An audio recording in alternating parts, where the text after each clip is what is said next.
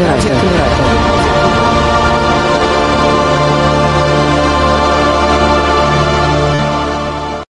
Всем большой-большой привет. Всем тем, кто собрался на уже такой традиционный наш научный четверг, который проходит э, благодаря Евгению Корневу, который, в свою очередь, рассказывает все очень интересно, очень популярно, и более того, за пределами эфира еще остается много чего интересного, потому что люди еще и после окончания трансляции общаются у нас в ТимТоке. Поэтому, если вы хотите увидеть, узнать что-то гораздо больше, чем идет на трансляциях, пожалуйста, а, присоединяйтесь. Вячеслав, что, может быть, ты бы хотел добавить? А, я хотел бы добавить, э, что, как это не грустно, у нас это будет заключительная а, лекция, поэтому, ну, с Евгением Корнем я имею в виду, поэтому а, есть шанс как раз именно сейчас задать все, что не задано, спросить все, что не спрошено, да. Кроме того, у нас попробовали мы сегодня еще запустить трансляцию в нашей группе ВК, поэтому те, кто это сделал, те, кто вдруг нас слушает, смотрит, смотрит э, именно там, э, пишите э, все чаты, все мы читаем. Вот, и все вопросы обязательно нашему ведущему передадим. А, также хотелось бы сделать Подождите, я, наверное, что-то что не то сказал. Да, это не, не действительно не заключительная лекция, или заключительная будет позже, да. А, значит, э, я просто, у меня уже голова вперед э, думает. Э, хотел бы напомнить для тех, вдруг, кто а, просто пропустил и почему-то не сделал этого, а, особенно тех участников нашего конкурса с компьютером на «ты». Сегодня у меня просто какое-то многословие. Так вот, если вы участник конкурса с компьютером компьютером на «ты» и а, выбрали то время, которое а, вы а, выполняете свое задание, пожалуйста, не опаздывайте. И второй поток у нас стартует сегодня в 18.00. А если вы еще не определились, то, ну, значит, мы с вами свяжемся еще отдельно и дополнительно. У нас три потока, я напомню, и все, ну, как это называется, с большим или меньшим успехом справляются с, кон... с заданиями конкурса. Так что вот так что. А, так вот, э, значит, YouTube, э, э, ВКонтакте, интернет-эфир, голосовой чат, занимая время, чтобы люди постепенно подходили. Итак, Евгений, приветствуем.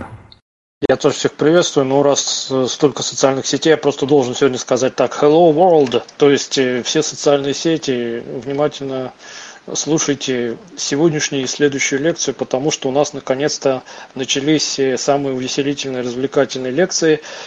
В предыдущих лекциях приходилось сильно напрягать мозги, чтобы понять э, различные абстрактные вещи. А сегодня мы будем говорить про робототехнику, искусственный интеллект и прочие проблемы. А в следующий раз вообще будем говорить про то, как э, наука пытается объяснять паранормальные явления, можно ли их научно объяснить. Но Евгений, я нас... прошу прощения, прям в самом начале хотел бы, я э, когда готовил э, картинку к изображению, ну, как называется, к иллюстрации нашей сегодняшней встречи, э, всего лишь два робота таких вот на вскидку вспомнили, даже три робот Вертер, да, электроник, и вот еще робот Федор недавно тоже стал популярным. Вот, тоже хотелось бы, может быть, как-то прокомментировать все-таки наше достояние новый робот-космонавт Федор. Да там нечего особенно комментировать. Это больше это такой, я не помню, кто его построил, чуть ли не какие-то э, юные техники. Я не, не буду сейчас, сейчас говорить, но это больше в области человекоподобных роботов и прочих вещей. О них мы сегодня тоже будем говорить. Но на самом деле робот Федор это поскольку отечественный продукт, а есть еще и зарубежные подобные роботы. Там робот женского рода был а, подобный, по-моему, не то французский он был, не то австрийский, не буду врать. В Японии просто там роботы на все лады в разных видах. Э, ну, сейчас, естественно, Китай впереди планеты всей. Так что, ну, человекоподобные роботы это пока что только игрушки. А, да и, скорее всего, они таковыми останутся, потому что человекоподобный робот это абсолютно бесполезная с точки зрения а, рационального использования вещь. Но об этом позже. А сначала скажите мне, дорогие участники, а кто может сейчас из вас назвать сразу все три закона робототехники Азика Азимова? Есть такие? Назовите. Или кто знает вообще Азика Азимова? Я не знаю, насколько меня слышно. Слышно. А, робот не может причинить вред человеку своим действием или бездействием. Раз. А, блин, не помню, надо подумать. Ну, там, во-первых, себе он не может причинять вред, потом не а, может, да, да, да, человеку может он... причинять вред или своим бездействием э, не допускать. И, по-моему, третий закон, что он не может другим роботам причинять вред, если они не противоречат первым двум. вот что-то это вроде. И я вспоминаю рассказ Азика Азимова, «Лжец» называется. Вот там как раз робот попал в логическую ловушку. Там а, с ними работала исследовательница, я даже помню, как ее звали, по-моему, ее Сьюзен звали. И она была молодая, ей понравился, значит, другой молодой сотрудник мужского полу, а, но она что-то там вокруг да около не выходила. А робот вот этот самый, которого она лжецом потом обзывать начала, он ей, э, ну, поскольку у него работали вот эти законы робототехники, он, значит, ей не мог и правду сказать, и не мог, в принципе, а, какую-то информацию ей говорить, чтобы она у нее негативные эмоции вызывала. Ну, и вот он там с какой-то другой тетенькой ходит, по этим павильонам с роботами, а этот робот подходит к Сьюзан, она говорит, ты не знаешь, это он с кем? Он говорит, это его там двоюродная сестра. Она говорит, фу, ну все классно, все. Ну и давай там дальше его охаживать. Ну а потом он ей говорит, вот, тут моя невеста, вот мы, у нас с ней помолвка. Ну и вот и Сьюзан такой шок, она говорит, как же, а мне вот робот такой-то, по-моему, у него номер там только был, он то-то, то-то сказал. Ну она пошла к нему на разборки, ну и потом самая их старшая руководительница, она вот ей это все втолковала, что, мол, ну если бы он сказал неправду, то тогда бы он, ну, в принципе, он сказал тебе неправду, но если бы он сказал правду, то получается он бы нарушил закон робототехники, то есть он бы причинил тебе хотя бы не физический, но а, вред здоровью, вот в принципе, ну и так далее. И вот она, ах ты лжец, как, ну в общем она на не, начинала на него бучку катить, и в результате у него там что-то с логикой стряслось, и он, а, по-моему, у него в общем, там что-то э, пришел он в негодность. Ну, это просто чистой воды фантастика, но на самом деле э, робот слово возникло еще в 20-е годы 20 века, его придумал чешский писатель Карл Чапек, как раз он роботом в одном из рассказов назвал такое устройство, которое как раз должно было прислуживать, какую-то работу выполнять, чисто утилитарную. Ну и вот роботы на самом деле это не обязательно какие-то там а, чисто механические электронные штуковины. Все прекрасно знают боты, это сокращение уже от роботов. То есть вот эти самые боты, которые и почтой занимаются электронной и какие-то сообщения присылают. Ну а самые распространенные боты – это боты в различных мессенджерах, когда мы им подаем команду, они нам в соответствии с этой командой пишут ответ. Хотя никакого отношения, конечно, к роботам они не имеют, это просто алгоритмы, это такие, ну, программы, скажем так, это серверные программы, то есть они выполняются на сервере, не у вас на компьютере, а на сервере. А, я не знаю, почему к ним приклеили вот этот термин бот, но к роботам они никакого отношения не имеют, потому что, ну, все-таки робот это довольно-таки комплексный механизм, там все должно быть и логика, и электроника, и механика, и еще много чего, и сенсоры. А вот эти самые боты, ну, если вы считаете, что это роботы, на самом деле к ним они отношения не имеют. А поэтому мы особо... Мы когда про машину Тюринга говорили, вот про это уже говорили. А более того, это очень примитивная серверная программа. То есть, э, ну вот кто-то думает, что Алиса или Маруси, их тоже можно ботами какими-то или... Ну их вообще-то называют голосовые ассистенты, но это опять очень простые э, серверные программы, которые тоже работают на сервере. И, конечно, можно Алису встроить в некий механизм, который будет уже выполнять реальную работу, не просто разговаривать и команды выполнять, там, включи то, включи музыку или еще что-то, а действительно будет какую-то работу делать, но все-таки Алиса там или Маруся это только так, для интерфейса. То есть вообще изначально робот это механизм, который самостоятельно способен выполнять какую-то работу. Ключевой здесь термин самостоятельно. То есть, а, если человек, конечно, вот сейчас дроны, еще есть такой термин, это летающие такие аппараты, но ими тоже человек, в принципе, должен управлять, только он где-то сидит дистанционно управляет. Все-таки их роботами тоже я бы не стал так называть, потому что робот это когда, ну, в него программу какую-то записали, сказали, лети туда-то, слетай, потом вернись обратно. Вот это робот. А когда им человек дистанционно управляет, вот как там запускают в районе боевых действий этих разведчиков, они там летают, ими вроде как управляют, и кто-то их сбивает и там подобное. Ну, особо, не знаю, роботами я бы их не стал называть. Вот, поэтому давайте все-таки говорить о реальных роботах. А, ну, вообще робот это на самом деле э, не то, что в фантастических произведениях, там либо они железные, человекообразные, либо человекоподобные биороботы. Ну, что такое биоробот? Это, например, вот представьте, человек, у него есть головной мозг. Ну, если у него головной мозг умер, то мы можем этот головной мозг у него убрать и на его место поставить электронный процессор, электронную память, то есть в тело человека вмонтировать э, некое электронное устройство. Это будет человек, но вместо своего биологического мозга у него будет некий электронный агрегат.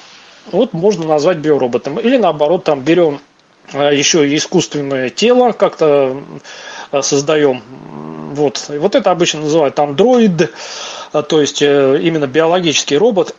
Но это опять только пока из области фантастики, потому что все-таки андроиды, которые описываются в фантастике, это просто искусственные люди больше в основном. То есть это люди, которые не на свет уродились в результате там эмбрионального внутриутробного развития биологического, а их просто как-то искусственно создали, их уже называют андроидами. То есть это вообще могут быть чистой воды люди с обычной точки зрения. У них там кости, кожа, даже мозг, а, но они искусственно созданы и, ну, может быть, у них там какие-то еще изменения в теле и так далее, а может быть и нет изменений. Вот, так что Android это в принципе человекоподобный, еще и биоробот. Вот, ну а настоящие роботы, они на человека практически не похожи и понятно почему, потому что если делать работу, то для того, чтобы работу делать э, профессионально, классно и с повышенным а, таким полезным коэффициентом возврата, отдачи, то, конечно, нужно робот сконструировать таким образом, чтобы он под работу был максимально приспособен. Ну, все прекрасно знают роботы-пылесосы. Да, вот это роботы чистой воды. Ну, что это такое? Это такие круглые черепахоподобные штуковины – на колесах, у них там щетки какие-то, куча датчиков, и они на этих колесах ездят. А вот человекоподобные роботы, которые ходят ногами, с точки зрения вообще электроники, механики и всего-всего, чего только можно, это крайне неразумные вещи, потому что ходить ногами это очень неудобно, очень глупо и очень бесполезно, потому что, э, во-первых, это очень сложно, во-вторых, вот эти ноги, там, чтобы нормально они функционировали, нужны суставы. Э, один сустав один сустав у ноги повредится, все, нога полностью выходит из строя и ничего не сделаешь. Более того, колеса более маневренные, на колесах, конечно, на колесах прыгать нельзя, ноги они а, у биологических существ чем хороши, что можно там присесть, можно подпрыгнуть и так далее, но с ними столько возни, а, там надо контролировать. То есть почему, а, кстати, у биологических организмов никогда не используются колеса? Потому что если сделать колесо, то если сделать его органическим, вот нога, она состоит полностью из органических клеток, там сосуды, нервы, все как положено. То есть мозг головной, э, он может контролировать каждую клетку у ноги. А если сделать колесо, то там только, ну, скажем, нервное окончание мы проведем к некой оси, мышцы туда проведем, чтобы эти мышцы сокращались, и они как-то вращение колеса вызывали, а вот само колесо уже придется делать им нечувствительным. Ну, и тогда мозг э, не сможет его контролировать, а, разве что только ну, сам человек визуально там его будет осматривать, а если человек маленький, ну не человек, а живое существо, он еще а, интеллекта не имеет, ну как он будет это колесо обслуживать, как он будет понимать, что у него этот орган здоров и так далее. То есть, ну, биологически вот с колесом очень много проблем. С ногами проще. А для электроники и вообще для механики наоборот. Колеса, гусеницы, а лучше всего и то, и то, это гораздо более удобно. А, хотя можно прикрутить такие ноги. Это в книге Николая Носова «Незнайка в солнечном городе». Там был такой гонщик, его звали Клепка. И он гонял на такой машине. У него были колеса, а к этим осям еще были приделаны такие пружинные сапоги. Они вообще как бамперы, два вперед, два назад торчали. Но если ему надо было перепрыгнуть, он включал, они такой оборот делали, сжимались и прыгали. Вот, так что если и нужны ноги для механики, для роботов, то только чтобы прыгать. Вот, а, так вот, роботы, они, как правило, имеют э, форму такую, чтобы было удобно делать основную функцию. Если, скажем, робот должен работать в каких-то экстремальных условиях, то наоборот, у него должна быть такая форма, чтобы он как можно меньше где-то застревал или наоборот мог вылезти и так далее. А вот эти конечности, как у приматов, в том числе у человека, тоже крайне неразумные. Вот застрянет нога, рука, все, и весь организм вместе с ней до свидания. Он все, ничего не может сделать, либо ампутировать, удалять конечность, ну и тому подобное. Вот зато руки это хорошие манипуляторы. И вот э, у некоторых роботов, например, у роверов, которые которые отправляются на другие планеты, в частности на Марс, у них есть манипуляторы. Но это не совсем руки, их можно с натяжкой назвать рукой, но с руками для роботов очень-очень много проблем. А, потому что во-первых, давайте разбираться, из чего робот должен состоять. Ну, во-первых, это чисто механическая часть. То есть это, проще говоря, вот мы возьмем, есть беспилотный автомобиль, это тоже робот. Но если просто взять автомобиль, у которого есть двигатель, колеса, руль и прочее, прочее, но управлять им должен человек, конечно, это никакой не робот. А если в него установить еще некий электронный мозг, который будет обрабатывать информацию и потом ее возвращать обратно на элементы управления. Вот это уже робот, который может как-то и без человека а, ездить, что-то делать. Поэтому Робот это, конечно, прежде всего некое механическое устройство, электронное, но в него обязательно должны быть э, встроенные органы чувств робота, а органы чувств для роботов это, естественно, датчики всевозможные. Причем, опять, здесь роботы могут э, абсолютно ничем не ограничены. Если человек, он ограничен а, очень узкая у человека полоса восприятия, то есть, ну, смотрите, электромагнитное излучение в оптическом диапазоне человек видит только от красного до фиолетового вообще. Магнитное излучение человек, например, не чувствует. А звук он тоже слышит от 20 примерно герц до 20 тысяч. Ну, особо там раз, развитые люди могут там до 22 тысяч герц слышать высокие звуки. А, кроме того, человек очень капризен, он может существовать нормально только в температурном диапазоне, ну, скажем, там, условно говоря, от минус э, 30 до плюс 30. Ну, конечно, он может с помощью всяких ухищрений, одежды, еще чего-то утепляться, но даже стоит чуть-чуть ему с этой одеждой там какой-то проблем, то есть а человек очень нежный, очень ограниченный, с любой точки зрения существо, но человек это а, самое умное а, биологическое существо на Земле, то есть все, все достоинства человека как раз концентрированы в его головном мозге. И вот головного мозга нет ни у животных, ни у роботов, ни у кого. То есть вот этот самый искусственный интеллект, о котором мы говорили, он есть только у человека, и поэтому человек это вот уникальнейшее просто явление, но с точки зрения головного мозга. То есть человек всегда прежде всего это головной мозг. А, все остальное, ничем он не примечательный, ничем он не выдающийся, ничего у него не особенного, ни, ни какого-то вот такого нет. А вот головной мозг, это, конечно, да. А вот роботы, наоборот, с головным мозгом у них очень все плохо, а вот зато с органами чувств все можно сделать просто чудесно. То есть а, все упирается только в датчики. Есть видеодатчики, которые регистрируют оптическое излучение ну, это всем известные фотосенсоры, видеокамеры.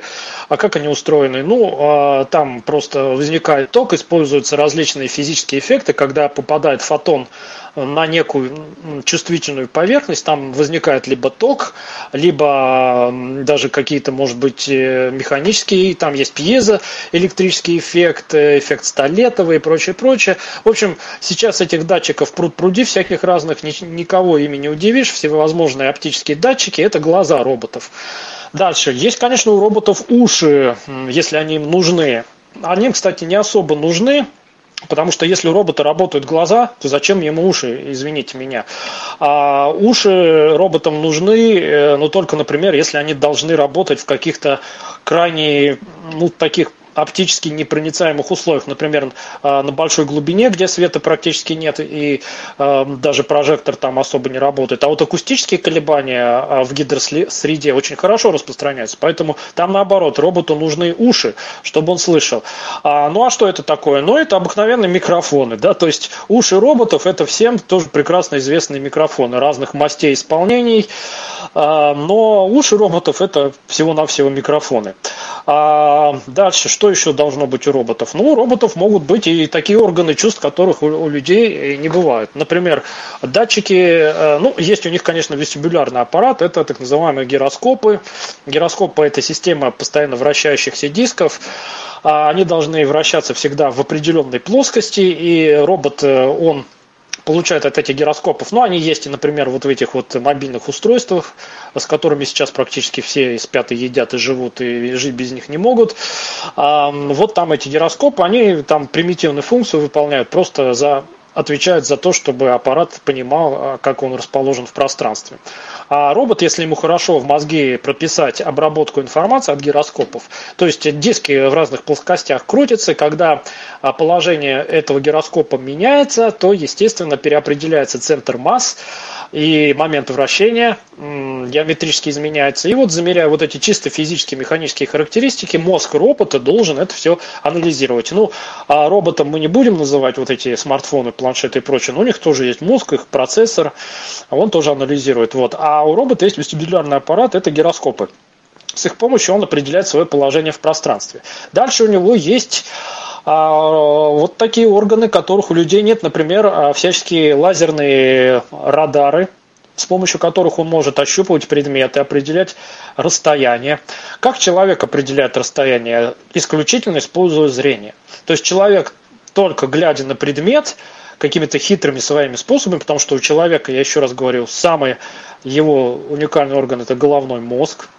И вот с помощью головного мозга он даже использует такое нехитрое сенсорное приспособление, как оптические э, датчики, то есть глаза попросту, сетчатка, он может как-то определять расстояние. А вот робот, э, ну его надо долго обучать, чтобы он на глазок определял расстояние или целую систему камер устанавливать и так далее. Самое главное, что робот, он, конечно, может а, заняться чисто тригонометрическими вычислениями, то есть если у него несколько камер, он также будет там строить всякие треугольники, измерять углы, э, длины и прочее, прочее. А, но он может, вот понимаете, а, вот он видит объект, чисто визуально робот, ему приходит информация. Он пытается определить расстояние до этого объекта, используя систему камер, но вряд ли он сможет сказать, а, а каковы размеры самого объекта. Вот это довольно сложная задача. То есть, может быть, расстояние так чисто математически он до него рассчитать может, а вот каковы размеры. То есть, для этого человек прибегает, например, к своей а, огромной памяти и к своей э, вот этой вот необъяснимой пока что с математической точки, ну, с, кибернетической точки зрения какой-то уникальной способности. То есть, он смотрит на объект, прикидывает, какое, какое до него расстояние, и потом может даже сказать, если бы этот объект был вот прямо перед ним, какой бы он примерно был по размерам. Потому что он использует э, такую э, систему сравнений. То есть он вот видит, скажем, круглый предмет размером с футбольный мяч. Но знает, что этот предмет находится на расстоянии, ну, например, там 200 метров, и он говорит, а если бы он стоял передо мной, то он бы, наверное, ну, был такой здоровенький, диаметр у него бы был, наверное, метра три.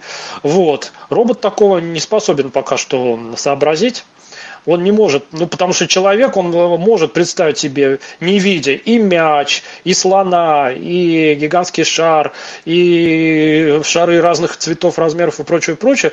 Робот, он а, видит вот просто предмет, с помощью своих датчиков замеряет до, до него, ну с помощью камер, например, расстояние. А вот лазерные датчики, они уже позволяют определить и размеры предмета, и прочее, прочее. То есть спускаются лазерные лучи, или там, например, а, ультразвуковые лучи, лучи, они отражаются от предмета, он и расстояние. Вот здесь они уже ощупывают предметы, это всевозможные радары, лазерные дальномеры и прочее, прочее. В роботах пылесосов тоже пытаются там устраивать. Можно в робот поставить инфракрасный датчик, чтобы он тепло определял. Человек тепло воспринимает кожей, а робот должен воспринимать с помощью инфракрасных датчиков. Но он может и рентгеновские излучения, которые человек ну, никак не воспринимает, а вот робот может воспринимать. В общем, если на него очень много всяких датчиков поставить, то у него, будет такие, у него будут такие органы чувств, которые человеку даже не снились. И робот будет гораздо более осведомлен о том, что вокруг него творится. Но все упирается в то, что, конечно, информация информацию он насобирает много, но что с ней делать, вот робот уже не всегда знает. И вот простой пример. Вот я говорил о манипуляторах. Что такое манипулятор? Манипулятор вроде бы это некий захват. То есть это такая а, клешня. А, ну что это такое? Ну это может быть э, такая телескопическая, гнущаяся, с шарнирами. Ну в общем такая конструкция, которая должна в различных направлениях э, поворачиваться, а на конце у нее должен быть такой, ну, щипцы, захват, которые должны а, ухватывать предметы. Ну, клешня, потому что а, можно там несколько пальцев сделать, но тогда для каждого пальца надо писать программу, чтобы этим пальцем управлять. А, как правило, очень смешные ситуации у кибернетиков получаются. То есть они пишут для каждого пальца программу, вот у робота, скажем, там 5 пальцев. А, и робот по отдельности каждым пальцем управляет, потому что он не, пока ну, не умеет он одновременно там. То есть, конечно, вот э, есть роботы-гитаристы, у них на одной руке 6 пальцев. Почему 6? А потому что каждый палец при, привязан к определенной струне. Вот человек может пятью пальцами играть и на пятиструнных, на шестиструнных, и там на двенадцатиструнных. Ему пяти за глаза хватит, потому что у него есть головной мозг, и вот это его волшебно непонятное свойство. Как он догадывается до каких-то вещей, которые алгоритмически пока описать невозможно, и кибернетически. А робот, у него каждой струне, робот-гитарист, э, приписан палец, он дергает просто вот каждый палец он дергает. То есть, если у человека порвется одна струна, он это поймет, а у робота, вот у него, если порвется, скажем, две струны, то четыре других пальца будут дергать, а, ну, может быть, и два оставшихся будут дергать, но робот, он вот э, не перестанет играть, а, потому что пальцы у него независимы. А на другой руке у него, у него 73 пальца, которые зажимают струны и лады, то есть, опять, каждый палец просто отвечает за позицию. То есть, если человек, он рукой по грифу гитарному двигает, разные лады зажимают, он причем заранее знает, куда ему нужно сдвинуть руку и так далее, то для того, чтобы это роботу описать, это такую сложнейшую математическую, геометрическую задачу нужно а, решить, что проще именно вот на одну позицию просто а, поставить по одному пальцу, и вот вам, пожалуйста, робот.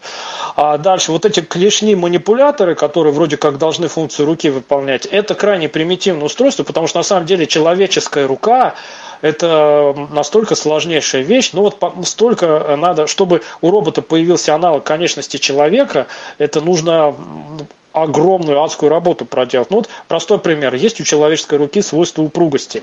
Ну, например, вы выставляете руку и идете, э, не видя, куда идете, и ваша рука натыкается на стену. Естественно, вы тут же понимаете, что перед вами препятствие и останавливаетесь. А роботы этого до сих пор не понимают. То есть, если вот этот манипулятор робота выпятит вперед и начнет двигаться, этот манипулятор упрется в стену, а роботу никак не объяснить, что стой, это препятствие, он начнет эту стену пробивать, либо, ну, чисто механически, если стена достаточно от, но он застрянет просто, ну, не потому, что мозг его а, распознал препятствие, а просто в силу механики. Ну, просто, ну, некуда ему дальше ехать. Препятствие настолько твердое, что он застопорился. Вот, так что а робот-пылесос, вот когда э, натыкается на препятствие, он как раз за счет того, что он вращается еще вокруг своей оси, то есть он препятствие как таковое, конечно, не воспринимает, он просто воспринимает ограничение движения. Проще говоря, а робот не поймет. Вот представьте, что вы вокруг робота расставили какие-то сети, канаты, еще что-то, а, и он э, на них натыкается, он не поймет, это препятствие, это стена или еще что-то, он просто понимает, что у него затруднено движение. То есть, если поставить, например, датчик изменения скорости, акселерометры э, и так далее, то есть он, да, зафиксирует, что скорость упала. Почему она упала? Ну, неважно, почему она упала, я зафиксировал, что она упала. Препятствие это, либо, может быть, человек меня руками удержал. Вот человек, понимаете, он столько вот этих ситуаций, тонкостей различит. Когда его рука уперлась в стену, когда а, это препятствие, которое неподвижное. Робот, например, не поймет, это неподвижное препятствие или подвижное. То есть а, вот он упрется в канат, а если этот канат начнет прогибаться, он пока либо не остановится, либо не порвет канат, он будет тупо вот туда тыкаться лбом в него и все. И это очень сложная задача, вот это свойство упругости человеческой руки описать для робота. Более того, например, надо еще научить робота вовремя руку отдергивать. То есть человек, когда чувствует э, некое воздействие, которое повреждает его э, орган, руку или любой другой, он мгновенно пытается избавиться от этого воздействия, а робот нет. А, ну, то есть вот он клешней залезет в какое-то агрессивное место, там, например, не знаю, очень высокая температура или еще какое-то воздействие, которое просто начинает эту клешню разрушать. Ну и что? И робот будет тупо ей шевелить, шевелить, шевелить, пока она есть физически. Потом только от нее ничего не останется, э, ну и то он будет думать. То есть даже если эту клешню полностью убрать, оставить только э, вот то место, где эта клешня соединяется с э, корпусом. Он все равно будет думать, что она у него есть, и он будет вот этим жалким обрубком шевелить, шевелить, шевелить. Все, потому что ну, надо еще тогда на эту клешню кучу каких-то датчиков поставить, чтобы они замеряли кучу. То есть представьте, только чтобы а, придать роботу свойство какой-то отдаленной человеческой руки, то только на одну его конечность, вот эту, манипулятор, нужно отдельно целого, целого микроробота сконструировать, чтобы там были датчики, которые э, следили бы, чтобы, не дай бог, там э, температура, если, например, какая-то не такая, давление какое-то не такое, деформация какая-то еще, еще только, то есть там должна эта рука быть у, у, просто напичкана датчиками, но и самое страшное, что робот еще должен правильно информацию с этих датчиков обрабатывать. И тут мы приходим как раз, ну вот я вам только с рукой привел пример, что манипулятору робота, ему пока что до человеческой руки, ну просто как до луны ползком. А, то есть ну, настолько это далеко от э, человеческой руки, ну, вообще даже от конечностей животного, обезьяны, еще а, какого-то животного, они своими конечностями, лапками, руками и а, даже, не знаю, там какими-нибудь усиками гораздо более продуктивно и круто управляются, чем робот каким-нибудь манипулятором. Да, у него он может там ухватывать большие грузы, а, залезать куда-то там, куда э, ни один биологический организм э, свою конечность не просунет, но чуть что, все, до свидания. То есть, э, э, например, я не знаю, там вот опять действительно рука уперлась в препятствие, и такой робот с манипулятором, вот он, представьте, шарит рукой перед собой э, этим манипулятором, но он, он постоянно куда-то натыкается, и бедный робот даже не знает, что ему делать. Вот этот робот-пылесос, у него, конечно, манипуляторов нет, он просто поворачивается вокруг своей оси и пытается ехать дальше. То есть очень простое решение с кибернетической точки зрения, особого напряга не надо. То есть мы просто заставляем аппарат постоянно замерять измерение скорости, если он упирается в какой-то препятствие, его скорость падает. Ну и дальше процессор получает э, команду, что скорость изменилась, давай-ка сделай поворотец и опять попробуй поехать. Он делает поворот, пытается ехать, если скорость увеличивается, он понимает, ага, ну все, теперь скорость повысилась, значит препятствие я либо объехал, либо еще что-то. А, то есть это можно представить, как если человеку завязать глаза, связать ему руки и заставить вот так просто ходить и лбом тыкаться в окружающие предметы, а, и он вот тыкаясь лбом а, сможет э, вот как робот-пылесос. Вот робот-пылесос примерно работает так, как а, человек со связанными руками, завязанными глазами, вот так тыкаясь лбом ощупывает окружающие препятствия. Вот. Кроме того, естественно, когда у робота есть органы чувств, эти органы чувств должны быть соединены с его электронным мозгом. В качестве электронного мозга выступает процессор, который занимается чисто математическими вычислениями. А, то есть мы уже, когда о кибернетике разговаривали, что, как правило, датчики, они всю информацию преобразуют в последовательность электрических импульсов, а, эти электрические импульсы кодируют двоичные числа, об этом мы тоже говорили, а с помощью двоичных чисел а, уже информация передается в процессор. То есть а, мозг робота это просто такое устройство, которое обрабатывает числа. Оно с ними может производить различные операции, умножать, складывать. Но если у человека десятичная система, то у робота она двоичная. Все, что приходит в электронный мозг робота, это просто цифры. И дальше он эти цифры уже, конечно, обрабатывает. А, э, ну и, конечно, обработав их, он должен обратно вернуть. То есть э, робот, например, должен, получив информацию от своих органов чувств, а, пропустить их через свой мозг, и в соответствии с инструкцией, причем а, мозг у робота тоже устроен очень-очень просто. У него есть просто готовый набор инструкций. Если человеческий мозг, он примечателен тем, что он может э, выкручиваться из таких ситуаций, а, э, вот нет у нас конкретных инструкций, вот я не знаю, пошли вы куда-то в лес и заблудились. У вас нет инструкции, как оттуда выбираться.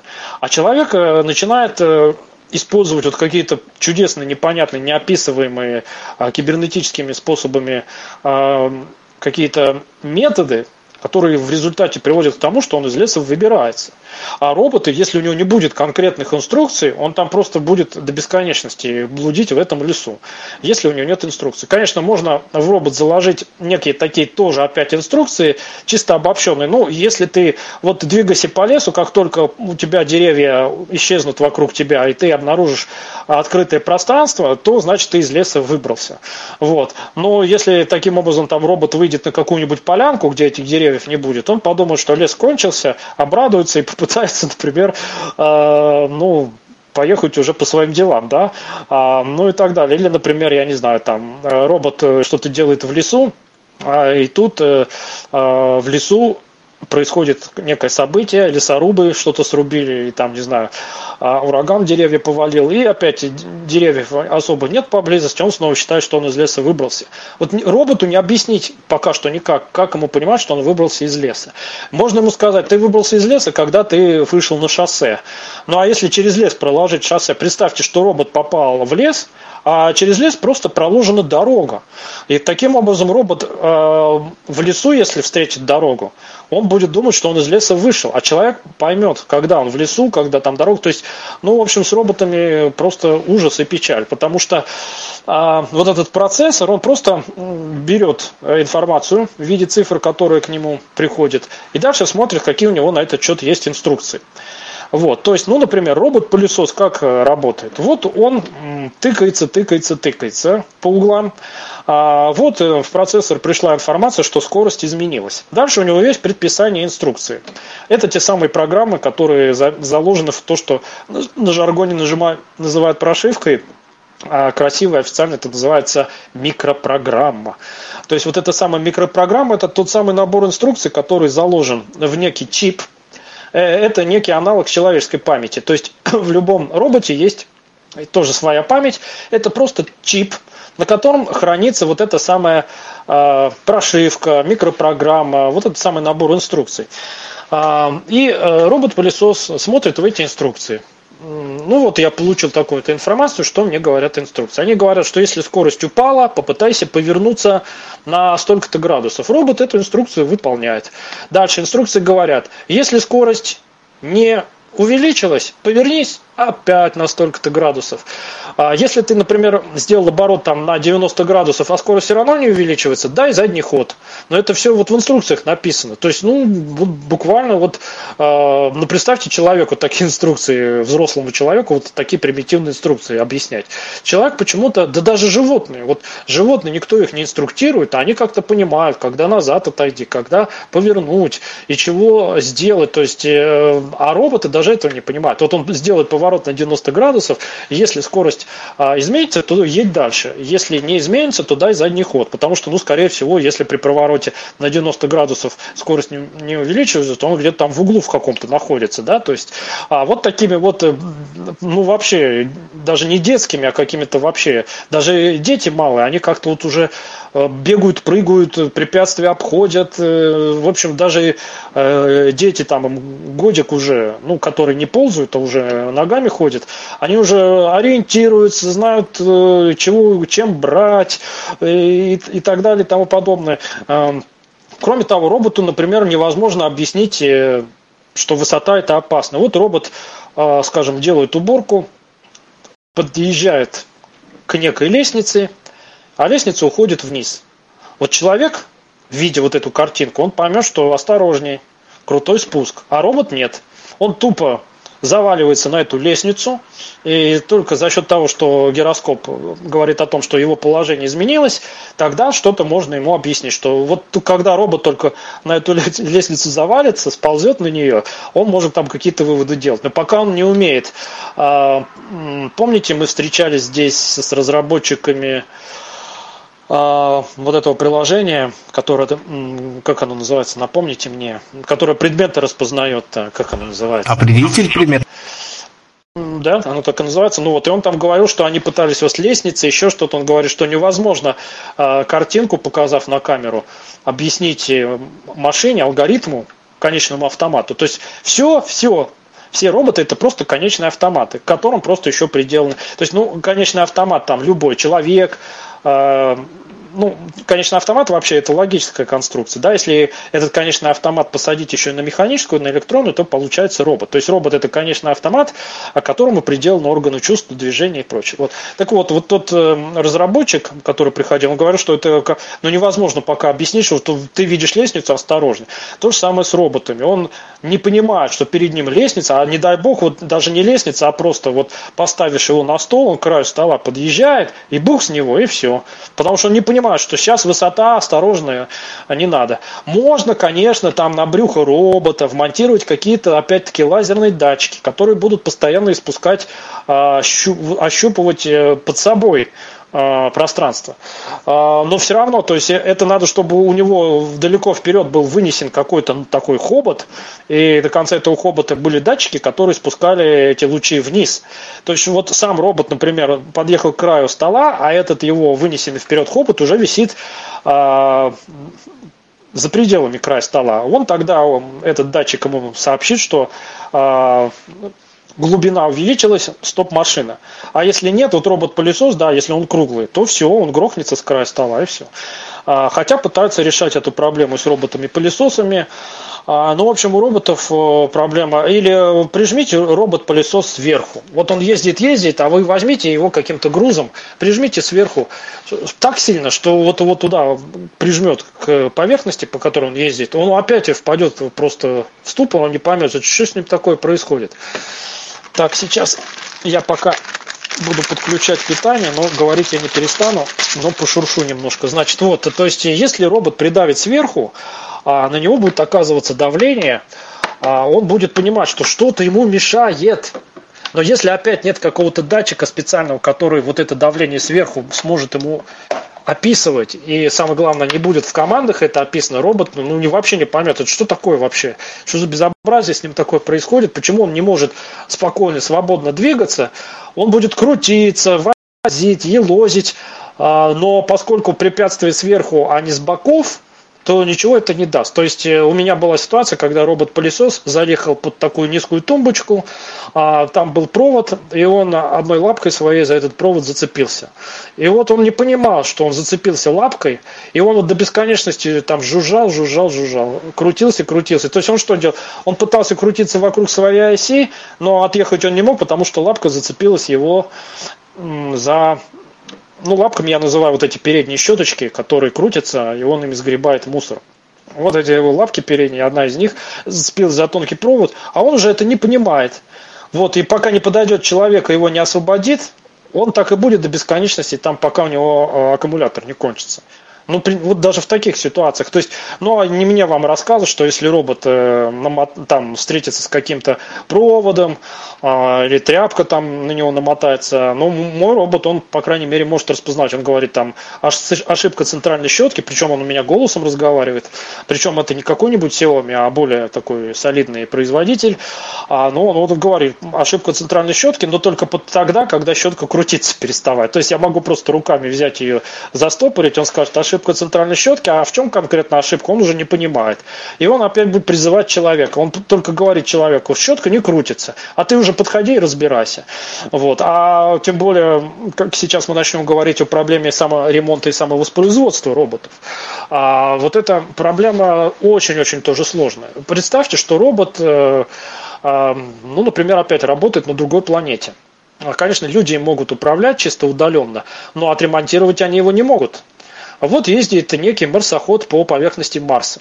Это робот чистой воды, у него есть манипуляторы, у него есть э, процессор, у него есть куча датчиков. Но вот у него повреждается какой-то блок. Как его ремонтировать? Ну, непонятно. То есть э, присылать ремонтную бригаду или отзывать его куда-то там в сервис-центр нереально. Значит, робот должен уметь сам себя ремонтировать. А он этого не умеет. А, то есть, э, ну, во-первых, как заставить робот сам себя ремонтировать? Ну, можно разделить его условно на блоки, то есть, а, как человек состоит из органов, конечно, можно и робота. То есть, если у робота перестает поступать информация от какого-то датчика, он должен его заменить. А как он его будет заменять? То есть, представьте, вот человек, э, например, сам себе глаза меняет или уши. То есть, он отсоединяет глаз от всех, э, значит, связующих с мозгом каналов – подсоединять другой, ну, то, что называется операция, допустим, да, там пересадка органов или еще что-то. А, но мозг э, не такой-то простой. Он может и быстро подмену распознать и отторгать этот орган. То это тоже раз на раз не приходится, никто пока не может сказать, когда, а, ну, может быть, какие-нибудь специалисты, которые глубоко трансплантологией занимаются, могут нам про это что-то рассказать. Но так чисто кибернетически а пока непонятно, как мозг понимает, что этот орган сгодится, вот пересажен, а этот не сгодится. Вот как он понимает.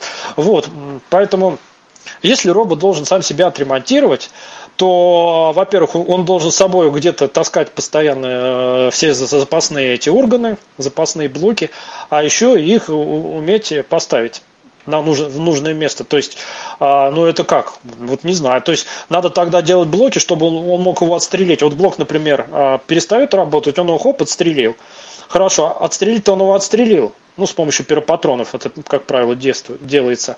А как его на новый-то на замену поставить? Ну, это он должен уметь э, манипулировать гаечными ключами. Он должен еще, а самое главное, он должен а, понять, как роботу объяснить, что этот орган установлен правильно и работает правильно. Если он робот на, на соплях там что-то приделает, а, вот. Главное, э, робот только поймет, что информация начала от датчика снова поступать. Но проблема ему объяснить, что датчик правильно установлен, очень-очень сложна. То есть, как робот понимает, что датчик установлен верно, что он, например, установлен точно. То есть он может датчик как-то присоединить к себе, допустим. А, все, датчик работает, он махнет э, рукой на это, своей клешней там, манипулятором и дальше поедет. Главное, что датчик работает. А датчик через несколько метров опять там зацепится и отвалится и, и так далее. То есть очень сложная задача. То есть научить робота а самого себя ремонтировать это сложнейшая кибернетическая задача. Это нужны такие описания, нужно столько всего предусмотреть. А еще очень велика проблема в робототехнике, это ну, когда что называется, хотели как лучше, а получилось как всегда. Можно задаться целью создать робота, который себя супер круто ремонтирует, и тогда этот робот при малейшем а, каком-то а, отклонении будет воспринимать это как поломку. Ну, например, вот мы ему хорошо расписали в его инструкциях, в его прошивку заложили все, описали, как, а, что ему считать правильным положением всех его датчиков и хорошо установлены. Мы там все описали, что вот, э, вот все там надо проверить, протестировать и прочее, прочее. Ну, как компьютер, когда загружается, тестирование BIOS происходит, то есть BIOS тестирует ну, необходимые интерфейсы, а если интерфейс не работает, BIOS нам выдает тревогу. Но он не понимает, что случилось, он просто говорит, интерфейс не работает. Но вернуть его к жизни компьютер, BIOS, не может. Это уже должны люди там разбираться, выяснять, в чем причина и заменять. А если мы создадим робота, который очень хорошо себя тестирует и ремонтирует. Но тогда, скорее всего, потому что опять мы не знаем, ну вот как так человеческому мозгу удается так круто понимать, что вот сейчас у него все органы в порядке, а вот сейчас у него что-то не в порядке, а вот сейчас орган э, вроде бы функционирует, но все равно что-то не то. Вот не так вот рука достаточно там у него э, фикс, фик, зафиксирована, вот не так достаточно в суставе она там двигается. Это очень вот это вот невозможно это описать пока для роботов. То есть а, он будет без конца себя тестировать, что вот датчик там, не знаю, он, что значит датчик хорошо закреплен. Хорошо закреплен, это значит, ну, робот каким-то манипулятором его начинает качать, и если у него там амплитуда, то есть надо еще каждому органу кучу гироскопов приделать, да, чтобы робот, покачав этот датчик, замерил, как он в пространстве там колеблется или еще что-то, и так далее. То есть, ну и, и все в таком роде. То есть, а если этот датчик, например, за него что-то зацепится, или какая-то деформация произойдет, робот там залезет куда-то и так далее. То есть опять гироскопы выдадут информацию, что датчик а, ну, в пространстве положение немножко изменил, робот опять будет думать, что это аварийная ситуация. Он встанет и начнет себя ремонтировать. Вот. Человек, он понимает, а когда а, ну, просто у него там... Да-да. Вопрос просто пока э, вот э, тут поступил. А, о, я, может быть, вы что-то знаете о задаче а, робота бабочки а, Кевина Линч, 98 год. Э, значит, смысл в том, что типа тот, кто научит робота катать шарик на ладошке, тот, значит, получит ключ к управлению теорией машин. А, спрашивает один из слушателей, ну, математически подтверждена ли она, решена ли эта задача? Вот так. Смотрите, катать даже не в ладошке, а вообще еще более страшная задача для роботов – это катать в ямке. Вот детская игрушка, у робота есть манипулятор, какой-то палец там резиновый, и он этим пальцем просто в ямке должен катать э, шарик. А математически э, эта задача, в принципе, описывается, но очень сложно, с помощью там симплектической геометрии и прочего, и прочего. Вот. Дальше, э, во-первых, чисто математически нужно, то есть это там такие мощи процессора нужно загрузить, чтобы математически эту задачу обсчитывать. А, а потом, а, да, робот еще должен, ну опять, э, вот шарик катается в ямке, а робот его как, только пальцем должен анализировать или куча всяких датчиков. Тут опять, э, то есть вот если он на ладони его катает, то опять он чем на ладони у него сколько датчиков, и на второй руке, которую он катает, сколько датчиков и так далее. И опять можно, конечно, напихать множество-множество этих датчиков, и а, опять робот будет заниматься только тем, что вся его работа сведется к тому, что он будет анализировать а, шарик у него в каком месте, и, ну, в общем, и само вот это движение, да, для человека вообще детское игрушечное движение, катать шарик, для робота оно очень-очень сложное. Роботу проще зажать между двумя плоскостями шарик и их просто параллельно в двух плоскостях двигать. Но двигать так, чтобы этот шарик не выскользнул. То есть ну, не пережимать и не разводить. А, а это как он будет определять? О, это очень сложная задача. То есть, а, может быть, ее и решили в очень таких то есть, если сконструируют робота, который только будет заниматься тем, что этот шарик катать, вот целую кибернетическую машину сложнейшую – которая только этим будет заниматься, может быть, теоретически, я думаю, это можно сейчас решить, потому что все, что математически возможно, в принципе, упирается только в инженерные мощи. То есть, если очень мощный процессор какой-нибудь поставить, там кучу охлаждений, кучу там антиэнтропийных э, всяких буферов и прочего, и прочего, может быть, он и сможет как-то этой задачей заниматься. Но ничего другого он уже делать не сможет, потому что все ресурсы будут уходить на это. Вот, так что, конечно, вот э, просто вот представь, чтобы робот мог и шарики катать, и, и полы мыть, и на гитаре играть, и э, с человеком за ручку здороваться, таких роботов нет и пока не предвидится. А вот, поэтому задача вот так, как ее сформулировали, конечно, не решена. А, вот, а, ну я про сам ремонт говорил, да, что, а, конечно, роботу надо опять объяснить, когда ему надо ремонтироваться, а когда нужно проигнорировать и делать свое дело. А, то есть тут опять нужно очень тонко все это описать. А, дальше еще можно сделать самовоспроизводящихся роботов. То есть когда роботы делают снова роботов. То есть, ну, в принципе, ничего это такого особо выдающегося не представляет. Но берем некий такой роботизированный конвейер, а, загружаем детали, эти детали проходят через конвейер. Один робот на своем этапе просто там, не знаю, колеса приделал, передал дальше. Второй робот э, приделал какие-то манипуляторы, какие-то датчики. Э, ну и потом готовая сборка доходит до самого конца. Готовый этот робот приходит, а кто будет определять, что робот пригоден к использованию? Опять только пока что этот человек может сделать. Его гениальный мозг Правда, много людей, у которых мозг, ну, не, э, не гениально не назовешь, да. То есть, вроде у человека есть мозг, но он на такую ерунду его расходует. Вот. А робот, он бы и рад мозг расходовать на дело, но у него наоборот все плохо. То есть роботы штуки как раз полезные, но глупые. А люди тоже бывают глупые, но глупые они только потому, что сами так захотят. А вообще никто не, не запрещает. Вот. А робот, который, э, представьте, что на конце конвейера стоит некий робот-приемщик. То есть задача сконструировать робота, который будет принимать готовых роботов. А, причем робот, если он очень сложный, то, ну, ладно, одно дело, когда он там какое-то изделие, ну, например, чашку, ложку, миску. Вот приехало к нему изделие, он что делает? У него просто есть э, набор инструкций, который говорит, так, температура такая-то, форма такая-то, а, допустимое отклонение в деформации такое-то. Все, он берет, э, все это прогнал, ну, элементарный тест – ну, а, а, опять просто примитивнейший тест, которыми сейчас напичканы все наши электронные устройства, начиная от смартфонов и заканчивая всякими там телевизорами, компьютерами. У них всегда есть разные тесты, а, они постоянно себя тестируют. А, робот может себя тестировать. А как тестировать другого робота? Как он должен определить, что этот робот пригоден для жизни? Вот, пока непонятно. Человек может, а робот нет. Робот может только отдельно его узлы определить и признать пригодными. А в целом, более того, человек может включить робот и посмотреть, как он в работе себя ведет. А робот, ну опять же, это если у него будет набор инструкций, ну проще, проще говоря, есть некий робот, которого, задача которого определять пригодность роботов-пылесосов. Он включает робот-пылесос. Робот-пылесос начинает ездить по комнате. А человек, просто наблюдая за ним с помощью своего мозга несравненного, понимает, когда робот э, пригоден, а когда не пригоден. Вот он смотрит, как он мусор убирает, как он препятствия объезжает.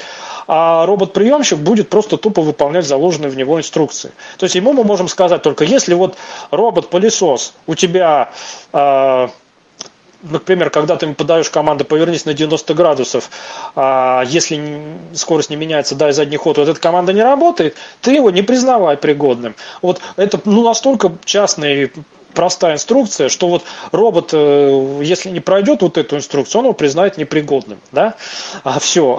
А, но зато другие какие-то задачи, может робот-пылесос делает нормально, и он его забракует полностью. То есть человек может сказать, так, не будем мы его признавать бракованным, просто мы чуть-чуть ему прошивочку там перешьем а, или еще что-то там, в общем. Ну и э, человек, он как-то вот так чудесным образом вот определяет, когда робот можно довести до ума, когда его надо переделывать и прочее. Робот только будет определять отдельные какие-то его характеристики и по ним признавать его пригодность. То есть а, представьте себе некого андроида или такого робота, как в фантастике описывают. То есть там роботы общаются на уровне человека, они даже вот какие-то там чувства могут испытывать, там, не знаю, веселиться, хохмить. В Японии, кстати, очень любят конструировать таких роботов, в них просто заложены такие программы, причем эти роботы, они там могут и там распознавать там настроение и прочее, прочее. Но это игрушки, это просто такие игрушки.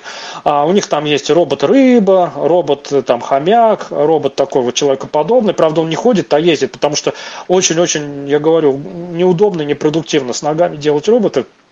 Хотя пытаются роботы, которые там по лестницам поднимаются, но это опять-таки показать, смотрите, как мы умеем, какие мы крутые. А гораздо проще, если бы робот он не, не поднимался, а просто подпрыгивал и прыгал по ступенькам. Вот это было бы гораздо более продуктивно и разумнее.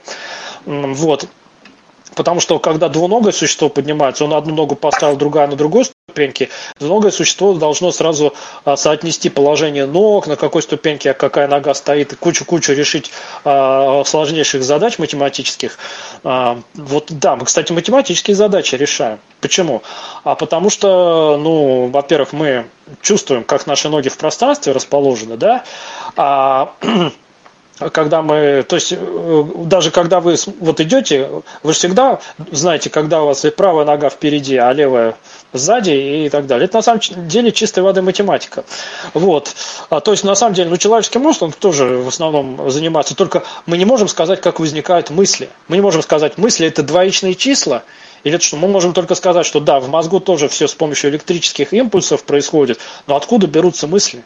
И как они возникают, куда они исчезают, и почему они такие, никто сказать не может. Вот эти мысли таинственные, человеческие, никаким пока что способом искусственным их смоделировать нельзя. Вот берется у человека мысль вроде бы из ниоткуда, да, и она может привести к очень интересным вещам. Вот человек просто сидел-сидел, придумал что-то там и э, раз что-то новое створил. А кибернетический механизм, ну, робот, вот, э, конечно, которые в фантастике описываются, они ведут себя там практически как люди.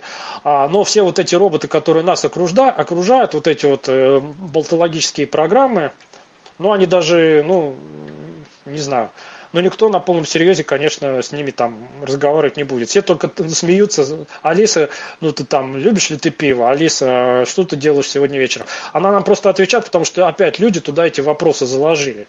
А спросите у Алисы, Алиса, ну, а, подскажи мне, вот там, не знаю, существуют ли интегрируемые паракомплексные структуры на шестимерной сфере?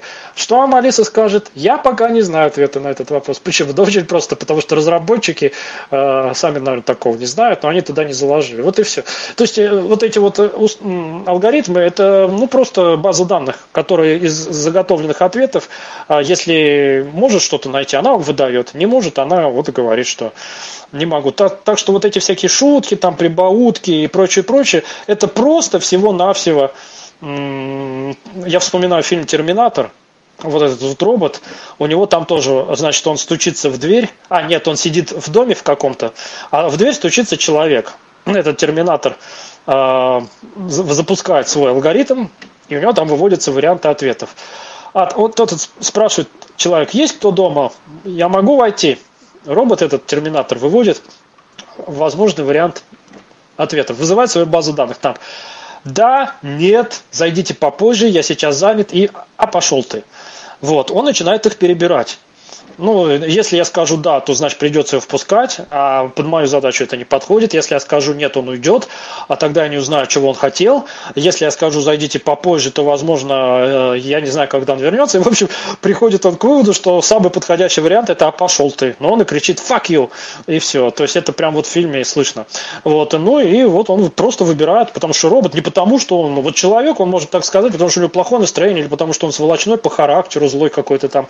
А, а робот просто вот он действительно, он логически, он все это просчитал логически. У него есть набор инструкций, он их перебрал и выдал ответ, а пошел ты, потому что никакого более подходящего ему на данный момент не попалось. Вот то, то же самое с этими Алисами. И вот эти японские роботы, это вот абсолютно то же самое. То есть туда встраиваются, то есть они двигаются как-то там, то есть их погладить можно, а у них там мягкие какие-то э, есть поверхности, а, вот, э, можно ему сказать там, принеси мне даже что-то, то есть, э, ну опять-таки, принеси мне что-то. Вот приказать роботу, принеси мне стакан чая. А, вот робот не понимает, что такое стакан чая.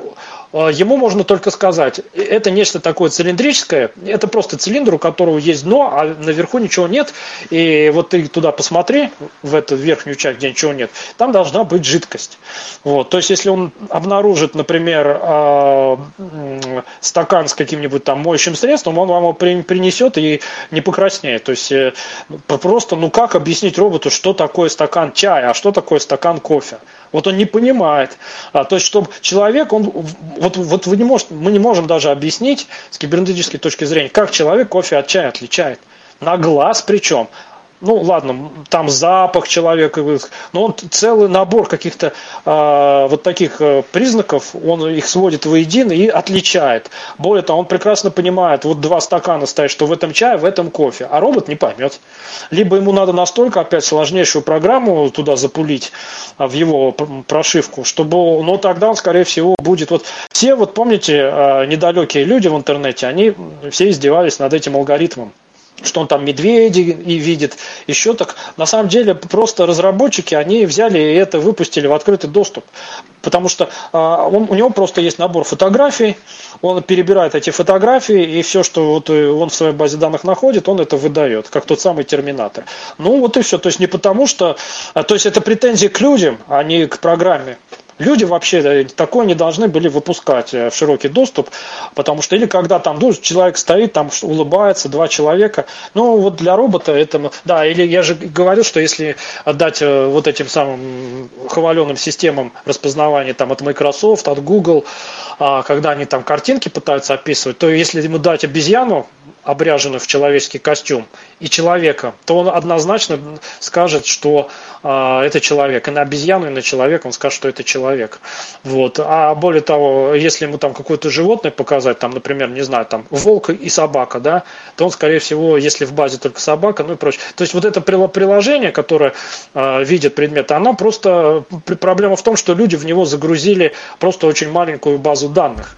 Вот. Ну точно вот так же самый... я перебью, просто точно так же, как с определителем а, купюр, да, а программа не может определить, э, на, настоящая купюр. это купюра или нет. Да? Ну, а, то есть, ну, если нет датчиков соответствующих, да, которые видят вот эти водные знаки, то, ну, как бы, то нет. Ну, купюр все проще, их довольно мало, и база действительно будет небольшая. То есть, ну, действительно, а если выпустит банк какую-то новую купюру и не будет в базе, он вам будет врать. Он будет думать, он просто будет искать в базе наиболее похожую на эту купюру и вас будет обманывать. Да, а фальшивка или не фальшивка, ну, да, скорее всего, не распознать. Если очень качественная фальшивка, он, конечно, не распознает. Ну, а это и не его задача, да. То есть приложения, они, такие приложения, то есть вот разработчик вот это приложение определения предмета, он говорит, что это не наша была задача сделать вам такое приложение, чтобы он вам вот прям описывал как человек, да, то есть заменить зрячего человека с глазами и с головой э, ни одно приложение не сможет. Вот, и поэтому вот эти все издевательства над этим приложением, ну это только, ну, я говорю, вот когда делать больше нечего, э, и хочется просто, вот, а задача-то просто элементарная, и она лежит не, не на уровне а, приложения, а вообще на уровне глубоко системном и научном. То есть пока не существует. Что такое, кстати, э, вот эта самая нейросеть, которую очень любят сейчас говорить. Нейросеть это просто набор таких э, ячеек памяти. Ну, представьте, вот что такое нейроны в человеческом мозгу? Это некие клетки, в которых хранится информация, и между этими клетками с помощью электрических импульсов происходит обмен информацией.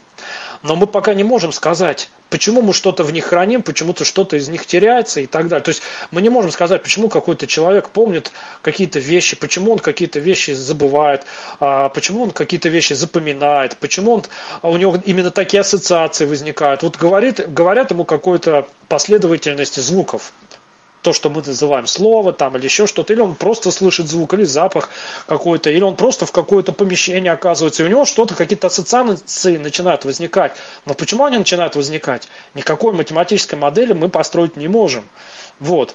Поэтому никаких ассоциаций у роботов быть не может. У них могут быть только вот такие вот подборки из базы данных. То есть робот видит фотографию, он пробегается по базе данных и наиболее похожую нам выдает. Все.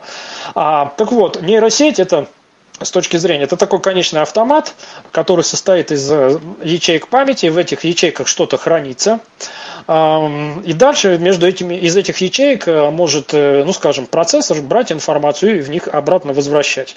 То есть, а, ну и плюс к этому, конечно, эти ячейки можно перезаписывать, но что такое тренировать нейросети и так далее. То есть а, сначала нейросети, вот этому набору логических запоминающих элементов просто скармливается некий базовый набор. Вот как в том приложении про определитель предметов.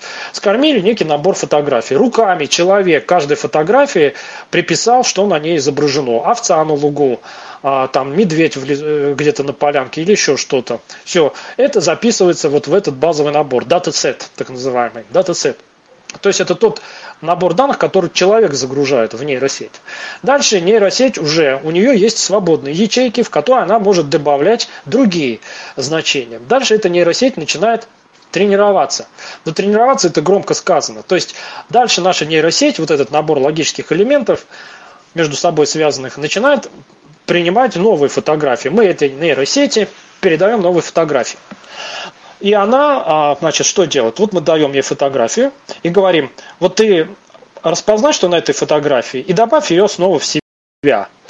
А, но, я про это неоднократно говорил, нейросеть никогда не сможет обнаружить предмет на фотографии, которого нет в ее начальной базе данных. То есть, а, вот когда издеваются над этим приложением, говорят, о, он там овцу где-то увидел или что, да потому что она больше ничего. Точно так же, как если вы не специалист в физике или математике, то если вы начнете читать э, статьи, которые, скажем, ну не знаю, там в журнале в каком-то научном опубликованы, да, они для вас будут просто бессмысленный набор.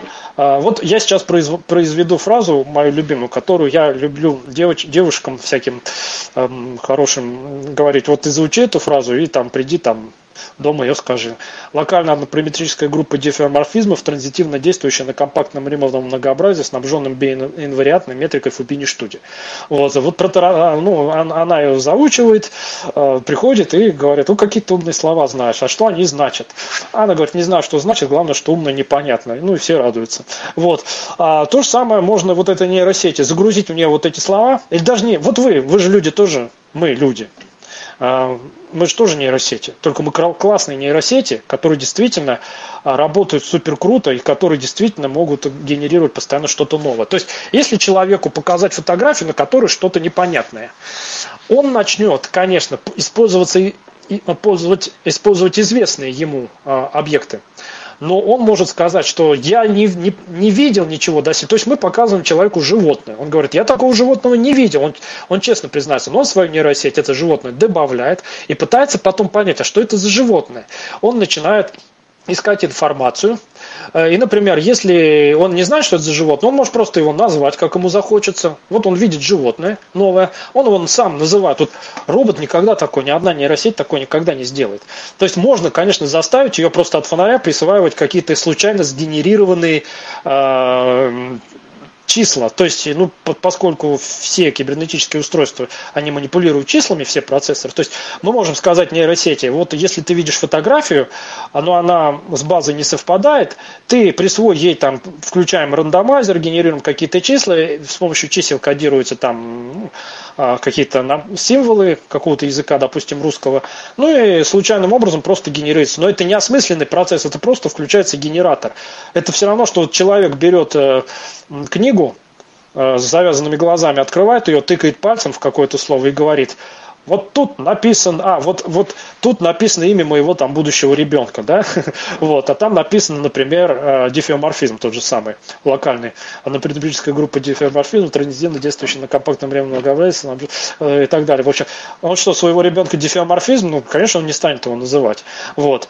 А робот, вот, нейросеть, она тупо вот возьмет, то есть она просто тыкает пальцем наугад, генерирует там какой-то случайный набор чисел и символов и записывает в эту ячейку и говорит, вот какое-то новое пришло изображение, я понятия понятия не имею, что там вот такое, но я вот сгенерирую а, какой-то бредовый термин, я тоже не знаю, что он значит, но сами меня так научили, я больше ничего не могу делать. Вот. То есть а, нейросеть, она а, может заполнять новые ячейки, то есть она обучается, каким образом? Она, например, ну может, вот я мы даем фотографию, там несколько объектов. Да, нейросеть может уже в новые ячейки добавлять комбинированно. То есть она, например, может из одной ячейки найти, так, здесь вот человек, здесь дерево, хоп, и она в ячейке сохраняет это как э, человек стоит возле дерева там или еще что-нибудь. Да, она может в новую ячейку написать, и мы тогда гордо заявляем, что она обучилась, и теперь она не просто по отдельности дерева и человека может воспринимать, а когда человек стоит рядом с деревом. О, какой прорыв. Но для, для конечных автоматов это действительно большой прорыв. Вот, поэтому издеваться над бедными приложениями, что они там э, видят, когда зеленую лужайку, они говорят овца. Потому что, скорее всего, у нее просто в датасет начально была загружена фотография, где овца пасется на лугу. Вот. Она хотя бы что-то там видит зеленую травку, как на лугу. Она говорит, все, у меня вот только овца с лугом. А вот если бы у нее был отдельный лук, отдельно овца на лугу, она бы, конечно, вам выдала, ну, например, там трава или еще что-то. Но тогда это нужно такой огромный датасет туда загружать и так далее. Вот в это все упирается.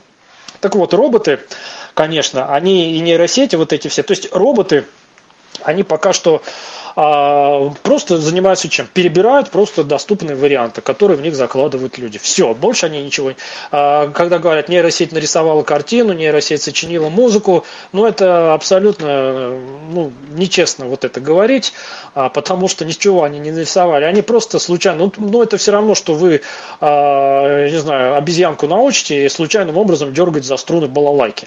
Она будет бренчать, дергать, какая-то какофония, какофония, какофония, а, но потом потом, потом, если она очень дер, долго будет дергать, а, она будет разные перебирать созвучие, там она вам какой-нибудь там ой мороз-мороз или комаринскую слабает рано или поздно.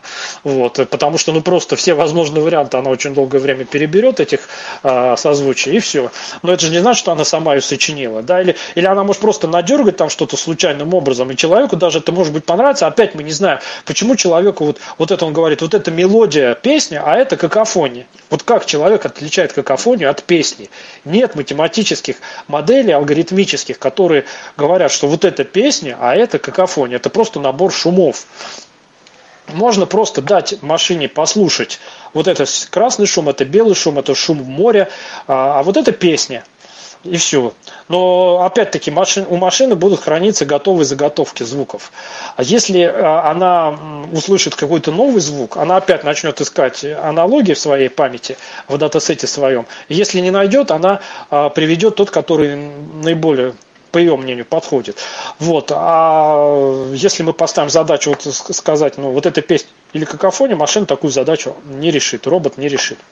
Поэтому э, пока что роботы что могут делать? Они могут делать простую задачу. То есть, вот действительно, роботы, они хороши тем, что они гораздо лучше людей могут э, приспосабливаться и работать.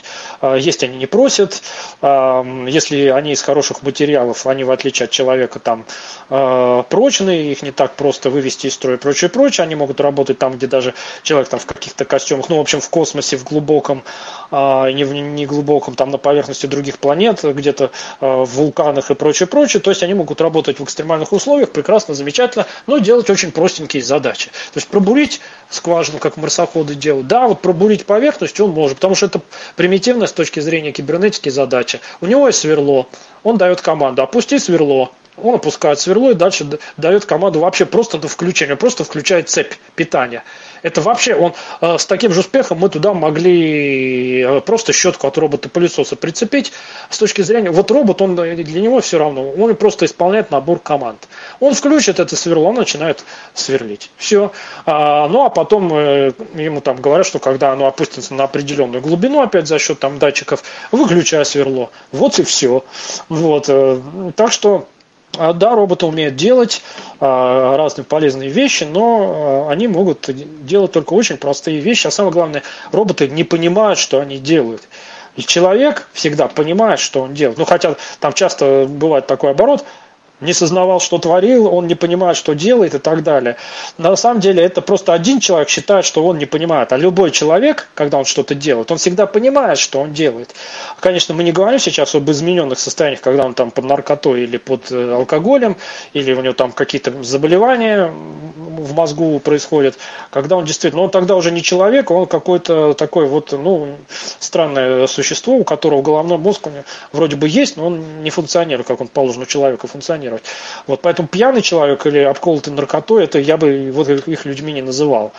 А, потому что все-таки там действительно разрушается вот это чудесное свойство человека, когда он в измененных состояниях, ну хотя там, да, музыканты, они там могут наркотики употреблять, как раз чтобы там какие-то видения были, но в том-то и дело, что обрабатывать эти видения, которые они в наркотических состояниях э, получают, они уже могут только когда у них включается уже вот этот механизм творчества, еще чего-то, и так далее. То есть а, обколотый, там, обкуренный музыкант, он толком сыграть ничего не сможет по определению, потому что нарушается координация между органами, а, ну, там, руками и, даже анализ там слуховых и там а, визуальных сигналов, он просто нарушается. То есть мозг плохо их обрабатывает. Поэтому сыграть там что-то спеть э, в состоянии он может, но это будет звучать, э, когда он уже в нормальном состоянии все это услышит, он поразится, какая это была лажа.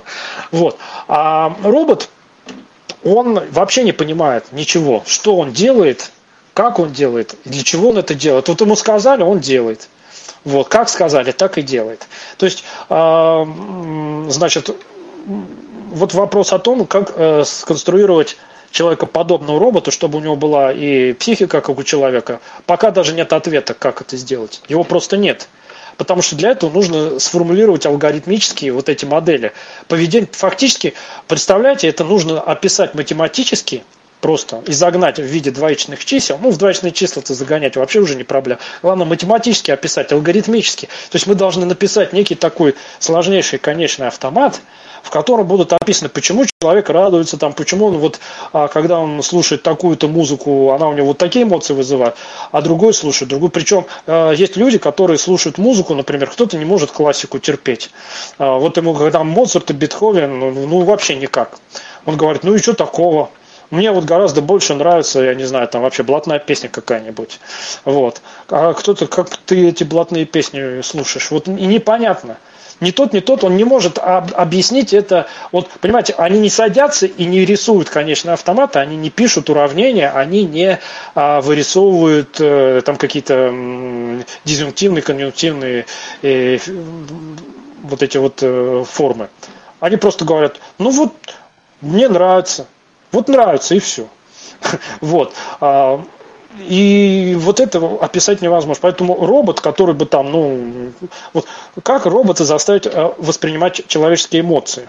опять-таки, нужно только роботу описать, как выглядит человек в гневе, там, как он в радости и так далее. Либо скормить ему изображение лица, разных, разных эмоций и скормить ему опять звуковую базу, а как голос звучит. То есть, вот когда мы с кошками общаемся, да, то есть, когда мы кричим, ах ты, собака, опять мое любимое кресло тут, или там, зачем ты мой смартфон сбросила, ничтожная жалкая кошечка, вот я тебе сейчас, значит, по усам надаю. Если мы кричим таким грозным голосом, она, конечно, не понимает, что мы ей кричим конкретно, какой смысл мы доносим, но она понимает, что мы грозным голосом кричим и начинает, в общем, спасаться бегством, прятаться или там, наоборот, прикидываться, что я тут ни при чем, что-то на меня орешь.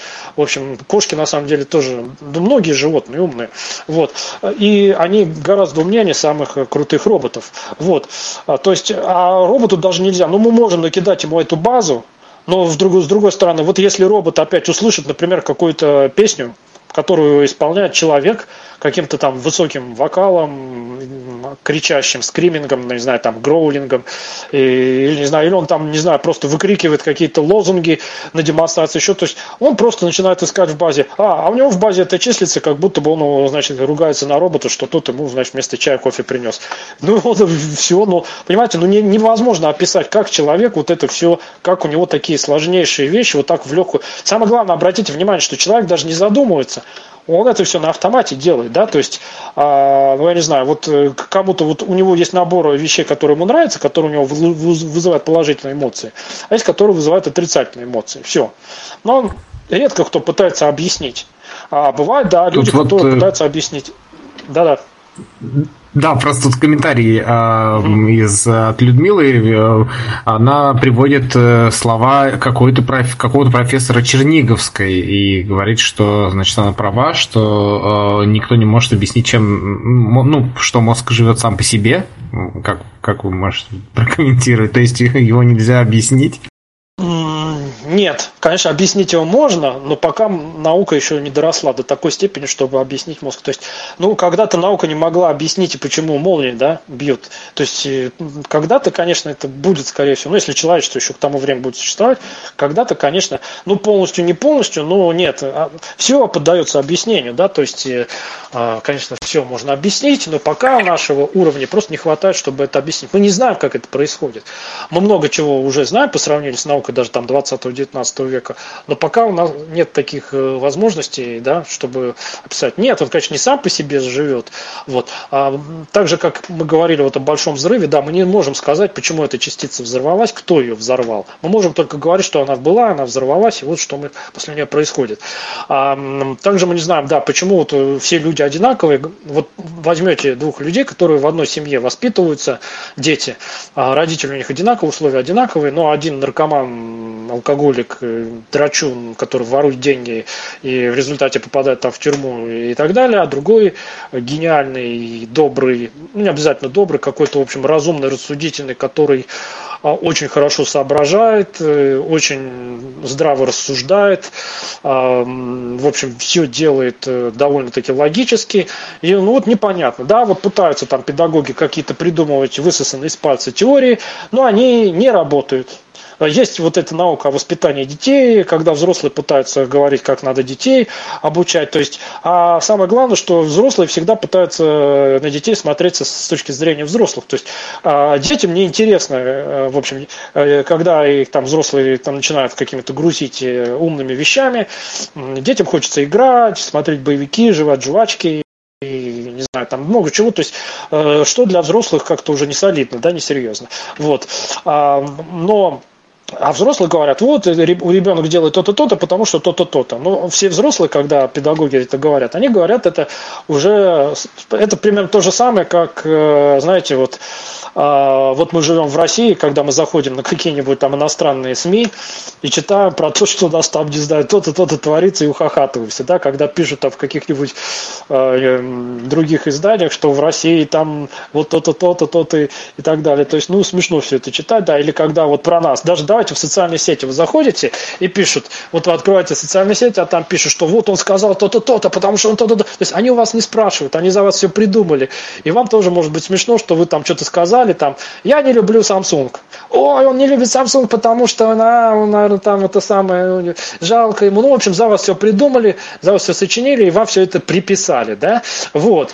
А, и на самом деле мы можем сказать, почему они так придумали, потому что они сами это придумали. То есть они придумывают все так, как они бы сами так сделали. То есть, когда за вас кто-то там чего-то придумал, насочинял, рассказал, то все придумают ну, в рамках своих каких-то там представлений, своего развития и так далее, так далее. Да? То есть, или вот люди говорят, я туда-то не пойду, мне там не интересно, а вот сюда пойду, мне интересно. Э, и, само, и а некоторые даже начинают говорить, вообще нечего туда ходить в такое-то место, в такой-то час, в такую-то там группу, потому что там ничего интересного, но они не уточняют, что это с их точки зрения там ничего интересного, а другим может там интересно. Вот.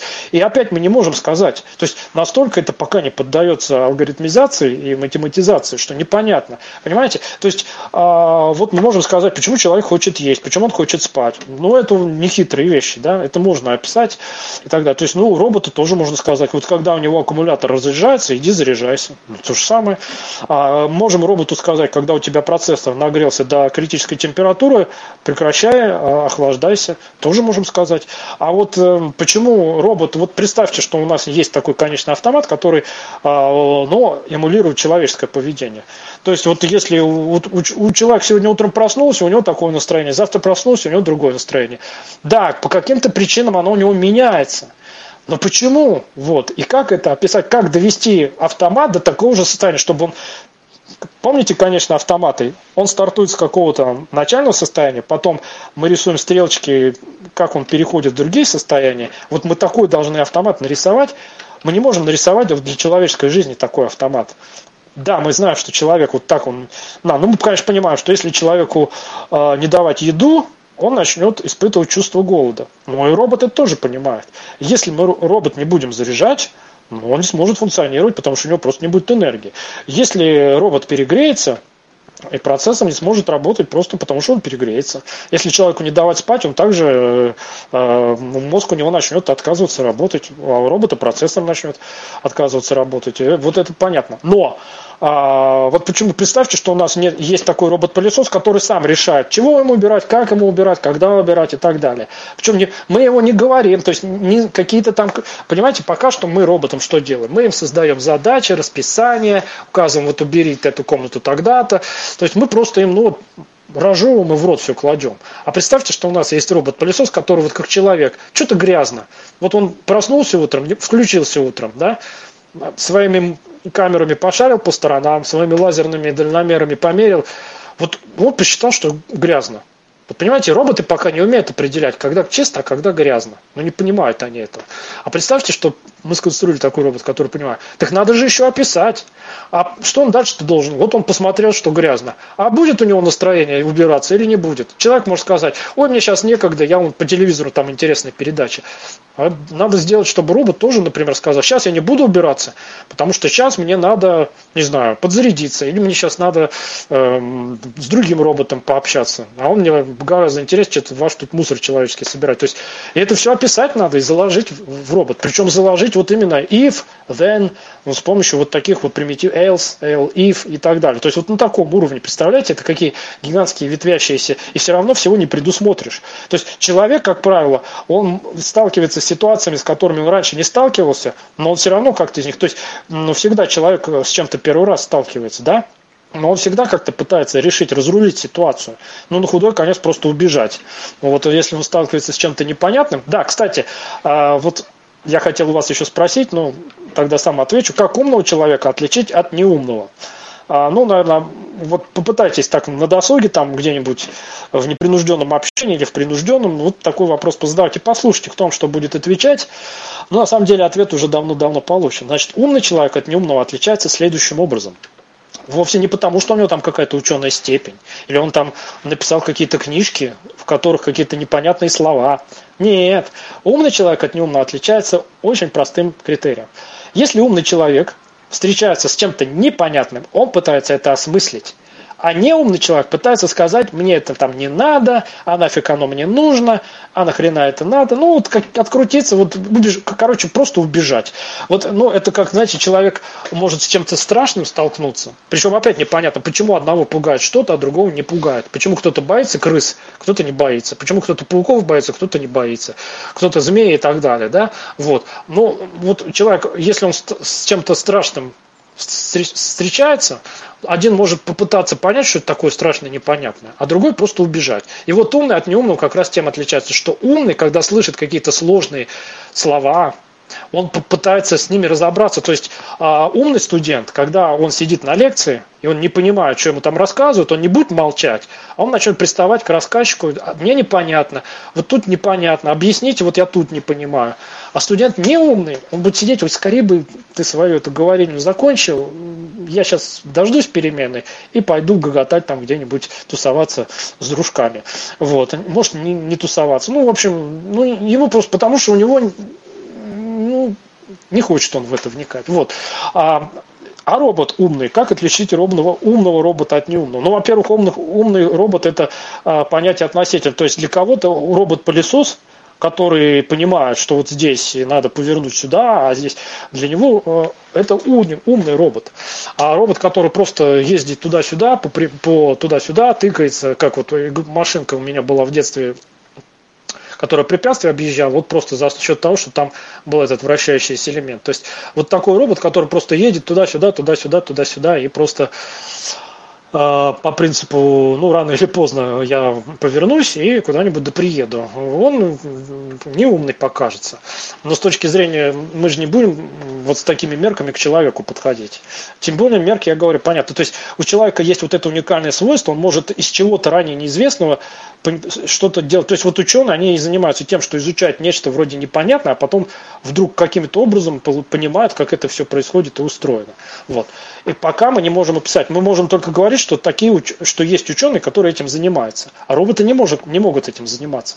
Роботы не могут что-то непонятное взять. Никакая нейросеть, она никогда не э, вам воспроизведет новую фотографию, на которой действительно что-то такое изображено, чего у нее вообще в базе нет. Вот мы забили в базу всех животных, все растения. А теперь мы ей показываем, скажем, фотографию э, с камеры Вильсона, трек от пролета электрона. Показываем, и все, нейросеть никогда не начнет пытаться это объяснить. В лучшем случае она выдаст какой-то бред и скажет, что это какое-то растение или животное, да, просто, вот как вот та самая программа, да.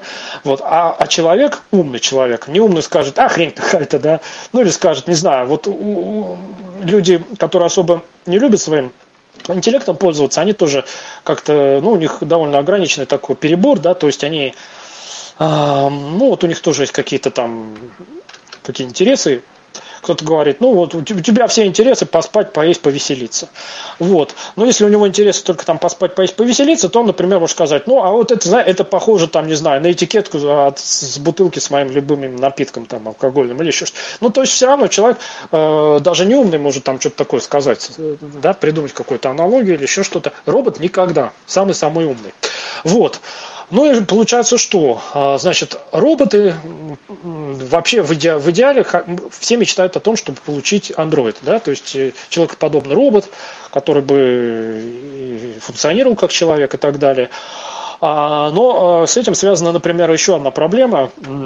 Могут ли приносить воспоминания законы робототехники? То есть, если а, мы сконструируем робот-пылесос, но робот-пылесос самостоятельный, мыслящий, самый развивающийся, как я уже говорил, когда мы про искусственный интеллект говорили, основная задача робота убирать загрязнение. Но если это не просто вот тупой робот-пылесос, который у нас сейчас во многих домах имеется, который просто ездит и сосет в себя что-то, еще щетки у него крутятся, еще он может там как-то худо-бедно в пространстве, но стоит его там сверху чуть-чуть прижать, он уже не знает, чего делать, а, в общем, ну и так далее. Я об этом уже сегодня сказал. Вот. А теперь представим, что мы сконструировали такой робот-пылесос, который обладает вот такой некой, у него много, такой конечный автомат, очень-очень сложный в него встроен. Вот эта прошивка, это фактически чуть ли не эмуляция такого человека определенного, да, вот. И вот такой робот, а, то есть он начинает там как-то анализировать ситуацию и приходит к мысли, что что я буду каждый день этот мусор убирать, зачем я это буду делать, когда э, надо просто убрать источник мусора. Тогда убираться не надо. У меня будет вагон свободного времени заниматься более интересными мне вещами, скажет робот-пылесос. Потому что если он будет мыслящим, он, естественно, у него начнут появляться интересы, как у любого человека. Каждый человек, он э, развивается по мере роста, у него появляются интересы. Кто-то интересуется квантовой механикой, а кто-то интересуется, э, не знаю, пьянками, гулянками и какими-то, в общем, при, причинением вреда окружающим согражданам, криминалам, например, да, вот. А, а робот, э, он тоже, если он будет такой именно мыслящий, конечно, автомат, он тоже у него появятся интересы какие-то. Обязательно они у него должны появиться. И когда у него появится, он, он еще должен будет решать, что для него предпочтительнее. Вот люди всегда тоже постоянно решают. Они говорят, вот с этим я буду общаться, с этим не буду, это я буду делать в первую очередь, это во вторую. То есть человек всегда как-то распределяет. И опять непонятно, а как у него приоритеты-то выстраиваются? Ну ладно, вот он, я пойду на работу, а туда-то не пойду, потому что если не приду на работу, мне не заплатят денег, меня оттуда уволят и так далее. Вот. А я не про такие ситуации, я про ситуации, где действительно включается именно интеллект человеческий. То есть вот когда у вас не навязанные сверху, откуда там, извне, правила игры, а когда вот у вас просто, почему этот фильм посмотреть сегодня, а завтра вот этот фильм посмотреть. Вот попытайтесь объяснить, математизировать и алгоритмизировать простую такую человеческую ситуацию. Вот сегодня я буду смотреть этот фильм, а завтра вот этот. Почему? А вот почему вам этот фильм хочется быстрее посмотреть, чем другой. Потому что там актер какой-то вот ваш любимый, а там нелюбимый. А если в обеих фильмах играет один и тот же актер. Вот опять, почему вы сегодня этот посмотрите, почему завтра? Вот. Это очень сложная задача, вот это объяснить на языке, понятном для роботов, для процессоров. Вот. И э, робот, пылесос, как я уже сказал, он, если он будет мыслящий, он, конечно, рано или поздно придет к выводу, что проще убрать источник мусора, то есть людей, которые в этой квартире мусорят, и заниматься более а, нормальными делами.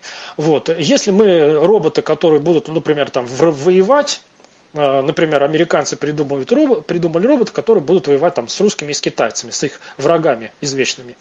А, и и сделают эти роботы не тупыми, просто вот такими механическими, которые просто стреляют, куда в прошивку написали. Неважно, там русский, китайцы, не китайский, а робот, который, например, начнет а, как э, живой солдат анализировать, почему он стреляет, почему он именно в них стреляет, почему он убивать должен именно китайцев и русских, а американцев должен защищать. А потом он начнет анализировать и вся. И он может вполне такой робот обернуться потом против своих создателей. То, что любят э, в фантастике описывать. То есть там очень любят описывать, когда роботы, которые как они выходят из подчинения, или как они бунт там поднимают против человека. Да, если заранее, э, а, то есть робот, это, всегда вспоминаем теорему Гёделя, то есть полная теория, любая логическая теория, она будет противоречивая, а если теорию мы сделаем э, не противоречивой, то она будет неполная. То есть это везде так, в том числе и в робототехнике, и в кибернетике. То есть а, если мы хотим, чтобы у нас робот сам развивался, сам принимал решения, то никто нам не гарантирует, что он против нас не примет решение. А если мы должны предохранитель строить в робот, чтобы он против нас не оборачивался, тогда мы не получим нормального, хорошего, достойного робота. Вот, поэтому, как всегда, придется чем-то жертвовать. Вот, и Э, что касается искусственного интеллекта, я про вот этот Artificial Intelligent AI, который в сокращении называют, ну, как я уже говорил, к искусственному интеллекту это никакого отношения не имеет, потому что интеллект, как я вот про человека вам сказал, что умный человек это тот, который пытается с непонятным разобраться. Ему интересно, потому что умный человек, ему интересно, а почему вот оно так. Вот он слышит непонятную вот эту фразу, локальная, однопараметрическая группа, дифеоморфизмов и так далее. Ух ты, он говорит, умный человек, а что это такое? Ух ты, интересно, пойду-ка посмотрю, что это такое. Открыл Википедию. Так, о, как интересно. Открыл книжку, статью, пришел ко мне сюда, там, спросил, слушай, а вот это что такое? Ага, во, как интересно. Ну и так далее. То есть, э, ну или там на конференциях, когда ученые собираются, да, то есть вот тут там один с докладом выступил, выступил, другой с докладом выступил, потом там кофе-брейк начинается, или там вообще они там домой идут, а, они там кучкуются, один к другому подходит, говорит, а вот у тебя там в докладе вот что-то такое интересное было, и, или там подсаживают, вот то есть они там постоянно вот пытаются что-то разъяснить, что-то узнать, и так далее. А студенты какие-нибудь там, которых пригнали туда насильно, просто вот их а, преподаватель пригнал, чтобы они сидели и там а, создавали. Они сидят там, Wi-Fi подключаются, там что-то, не, не знаю, в сетях каких-то социальных в игрушки, то есть их абсолютно это не интересует.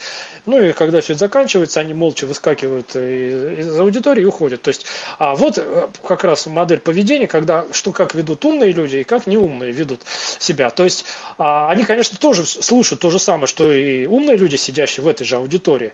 Они слушают абсолютно ту же самую информацию. Но им даже не хочется в нее вникнуть и в ней разобраться. Потому что, ну вот потому что они не умные. И робот, если он будет умный, он должен, обязан просто будет а, из чего-то непонятного разбираться постоянно с чем-то непонятным. И не просто разбираться, а из этого, как и люди, что-то такое новое для себя конструировать. А кто знает, что он там себе наконструирует? Вот это очень-очень. Представляете, мы, мы конструируем робот, у которого очень много датчиков, ну там и у него и магнитные поле он может э, ощущать, и рентгеновские, и все, все в таком роде. То есть он покруче человека будет. Он смотрит, ой, а вы люди, какие вы убогие-то? Вы ничего не умеете, вы ничего не можете, чуть что вас стукнешь, вы уже из, строя выходите. Ну, это тоже вот в фантастике все это постоянно обыгрывается. То есть человек с биологической точки зрения крайне несовершенное животное. То есть и животные-то есть покруче, которые бегают быстрее, которые там без воды могут дольше обходить далее. То есть он и среди животных, ну, вообще ничем не выдается, но вот его мозг человеческий, вот это, конечно, его свойство, которое его сразу выводит на первый план по сравнению хоть с роботами, хоть с животными, хоть с кем. То есть вообще вот именно мозг человека это его самое главное, и его, его функционирование, вот это самая главная вещь. Поэтому вся проблема упирается в то, что нужно описать, как работает мозг во всех ситуациях чисто алгоритмически. И а, с другой стороны, мы должны описать, как работает мозг, а еще описать, как, то есть, ну, знаете, есть такие э, исследователи, которые пытаются психологию а, преступников изучать. Они пытаются, ну, у психологов это очень модно, они ну, изучают а, психологию, пытаются объяснить, почему они такими стали, почему они вот, у них выключено вот это вот э, осознание, что нельзя лишать жизни других людей что это нельзя делать или нельзя там, в общем, вред причинять другим людям и прочее, и прочее. То есть э, они пытаются как-то это объяснять, придумывать вот эти вещи, но все это сводится к тому, что опять они вот это из пальца высасывают и пытаются вот объяснить. Но это вот как мы на следующей лекции будем говорить, как вот паранормальное явление там а, можно объяснять. То есть один психолог вот придумал там какую-то свою теорию, он считает, что она вот объясняет вот а, поведение этого преступника. Другой с этим не соглашается. Но это не наука, это просто вот, ну, вот их мнение по этому поводу. То есть они просто пытаются придумать какую-то такую свою картину, описать и вот ее вынести на всеобщее обозрение. Но надо описать-то не, каким-то, просто точно так же, как вы можете там фильмы пересказывать, песни и все что угодно, книги своими словами. Вы можете это пересказать, это содержание. Один перескажет так, другой по-другому и прочее, прочее. А, а книга одна и та же, но пересказывают ее разные люди по-разному. Тот также вот и с этим с этими интерпретациями поведения человеческого мозга. А нам-то нужно описать так, чтобы робот, мы, мы хотим описать так, чтобы строить, чтобы робот был хорошим, чтобы он делал все, что нам нужно, а то, что нам не нужно, не делал, при этом он еще был самостоятельным. Чтобы мы его не ограничили, чтобы, вот, ну представьте, вот робот возьмет там рано или поздно и заявит, не буду я сегодня делать уборку. Ну, человек такой вполне может заявить, не буду и все. Если мы хотим, чтобы робот был равен человеку по интеллекту, по конечному автомату, по алгоритмике, то он может тогда, мы должны дать право тоже так заявлять. Но мы должны так его запрограммировать и спроектировать, чтобы у него такого желания не возникало. Тогда надо описать, почему оно у человека возникает. Почему сегодня у него есть желание делать уборку. Причем оно может не спонтанно возникать, то есть не по каким-то объективным причинам, потому что времени нет, сил нет, он болеет, он устал. А вот просто, ну вот просто, вот, вот пол надо помыть, а не буду. Потому что вот не хочу, потом помою. И все. Вот как это алгоритмизировать? Непонятно. И на, надо вот понять, описать, и роботу в него заложить, чтобы он этим не занимался, чтобы у него такое желание не возникало.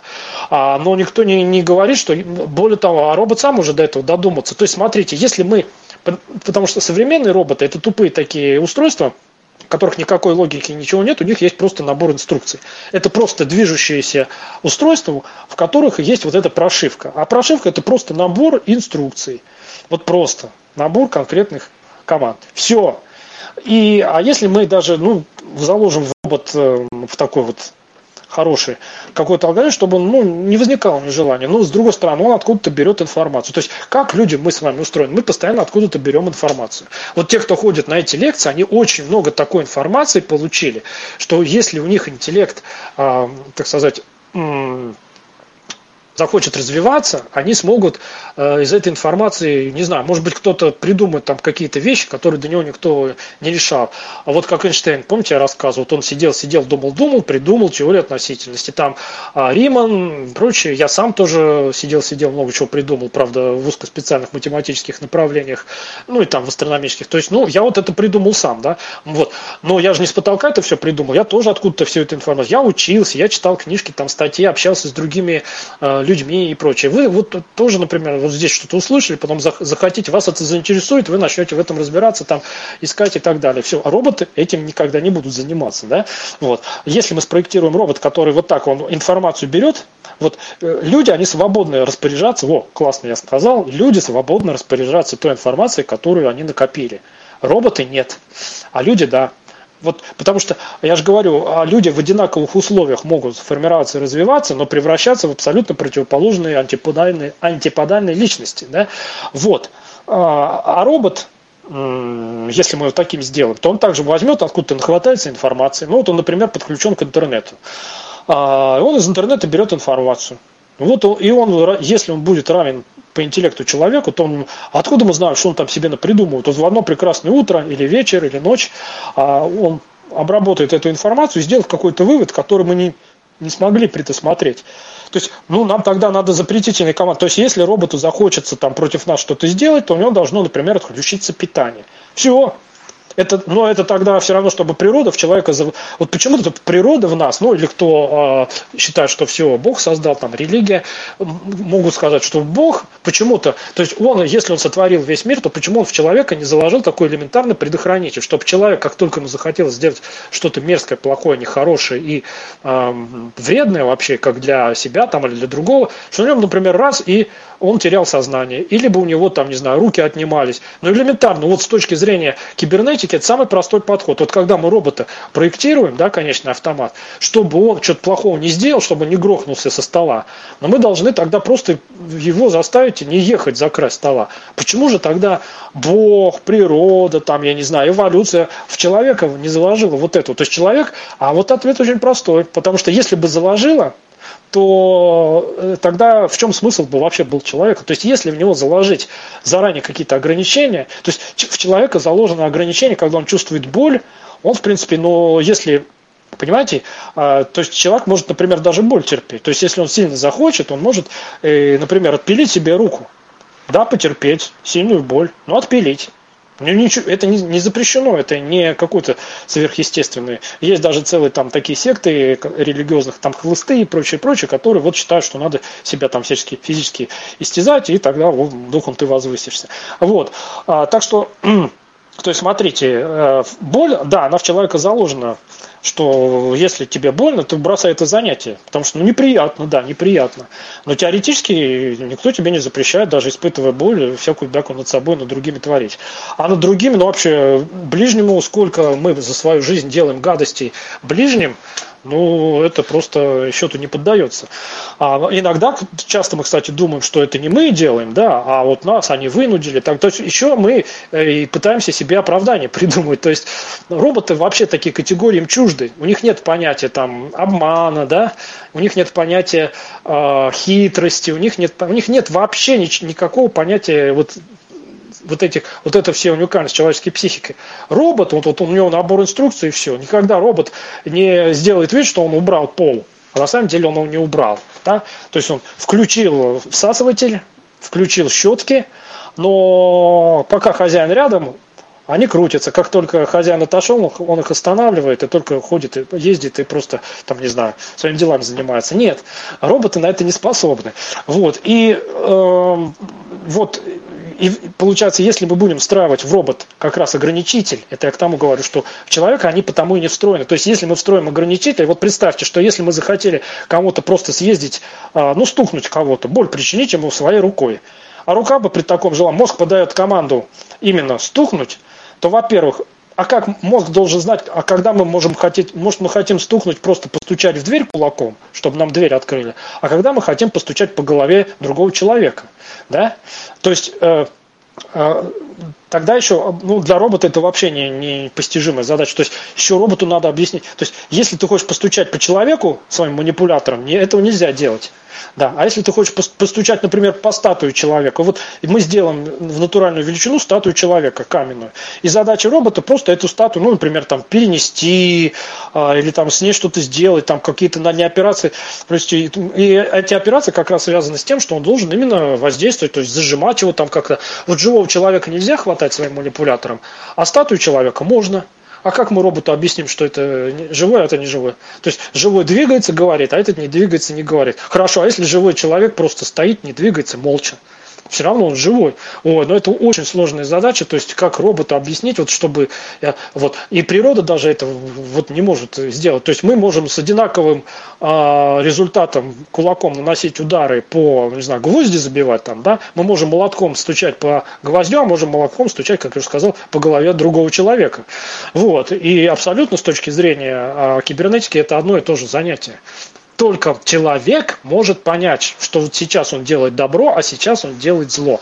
Для робота понятие добра и зла – это сложнейшая задача. То есть объяснить роботу, что есть добро, более того, то, что для нас добро, для другого не добро. Да? То есть, э, я говорю, даже среди людей постоянно происходят войны, конфликты и прочее, прочее. То есть, вот один считает, что его э, там, не знаю, идеология лучше, другая хуже. И пошел войной. Да? Там, то есть, э, не знаю, там вот были войны религиозные, и сейчас там исламисты там против христиан. Ну, в общем, постоянно куча примеров, когда люди просто вот физически начинают уничтожать других просто потому, что они вот решили, помните, э, Гитлер там, вот, у него там высший рас, ну, в общем, это сплошь и рядом. Для роботов вообще такого понятия нет.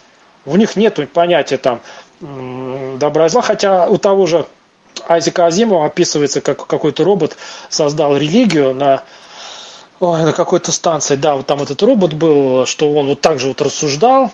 Вот Азимова очень советую почитать. Вот если вы хотите просто художественно так непритязательно посмотреть если философски, то это надо Лема читать, сумма технологий, абсолютная пустота. Вот он, он, поскольку философ Лем, он именно научно-философски это все обыгрывает. А Азик, Азимов, хотя он умный человек тоже был, конечно же, но он все-таки художественно все это описывает. И вот он описывает, как робот создал на вот этой станции, где-то там вблизи Юпитера, секту. Он сказал, что люди несовершенны, надо их гнать в шею, а вот мы такие-то. И вот э, туда очередная смена людей приезжает, прилетает на эту станцию, а он их говорит, валите уходите-ка вы отсюда обратно.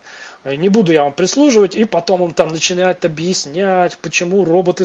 Потом даже придумают, что вот роботов не людей, не люди сотворили и так далее. То есть вот действительно Дарвин, дарвинизм утверждает, что человек произошел в силу эволюционного пути от обезьяны, а религии все, причем не, хри, не только там христианская, да, все религии говорят, что его сотворил некий, некое сверхбожество, э, сверхсущество, которое по-разному в разных религиях э, называется, что это суще, сверхсущество сотворило и человека, и все-все-все остальное, что вот оно именно так все и придумало. Вот. А, а вот тот робот, он вот именно пытался обосновать, что не, нет, не люди, как нам, нам тут говорили, нас создали, а мы были созданы отдельно, ну и так далее. В общем, и на самом деле, опять, в силу теоремы Гёделя мы приходим к тому, что если мы сконструируем робота по интеллекту и психике подобного человека, то мы тем самым сразу кучу опасностей сами себе своими руками и создадим. Все, не, невозможно варианты. То есть, либо мы создаем тупого слугу, а, который просто будет делать какую-то работу, не осознавая, чего он делает, и делать ее просто по указке, как вот сейчас роботы делают. Просто они выполняют набор инструкций.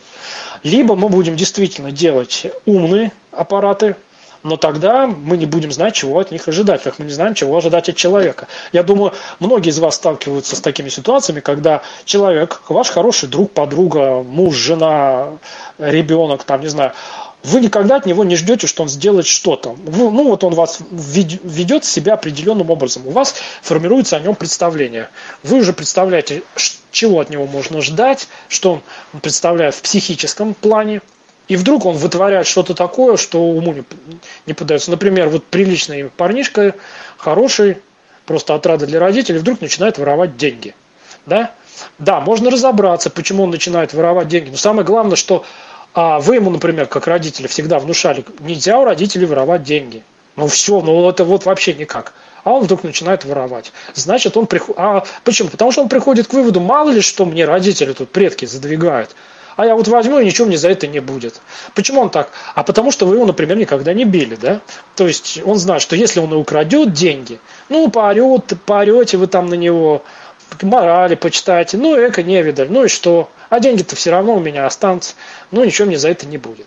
А если он будет знать, что вы его за это хорошенько, я не знаю, там, ремнем побьете, я не знаю, или там, не знаю, запрете в комнате. Не, ну, не обязательно же, да, там, физическую боль причинять, не знаю. Если вы практикуете какие-то такие вот тоже методы, там, не знаю, там, интернет отключать и прочее, то есть, э, а тут он уже подумает, ага, я украду деньги, но это уже, вот видите, это, а, это очень сложные логические рассуждения. Для роботов они недоступны даже алгоритмически. То есть представьте, чтобы робот сидел и думал, так, если я сейчас буду убирать по а, квартиру, так, что там вот этот, этот двуногий там делает, да, вот он, он проанализирует ваше настроение, ваше поведение, на этом, на этом должен сделать выводы и, и вообще делать уборку или не делать. Вообще робота его включили, дали команду иди убирайся, он идет и убирается. Вот такой робот нам нужен.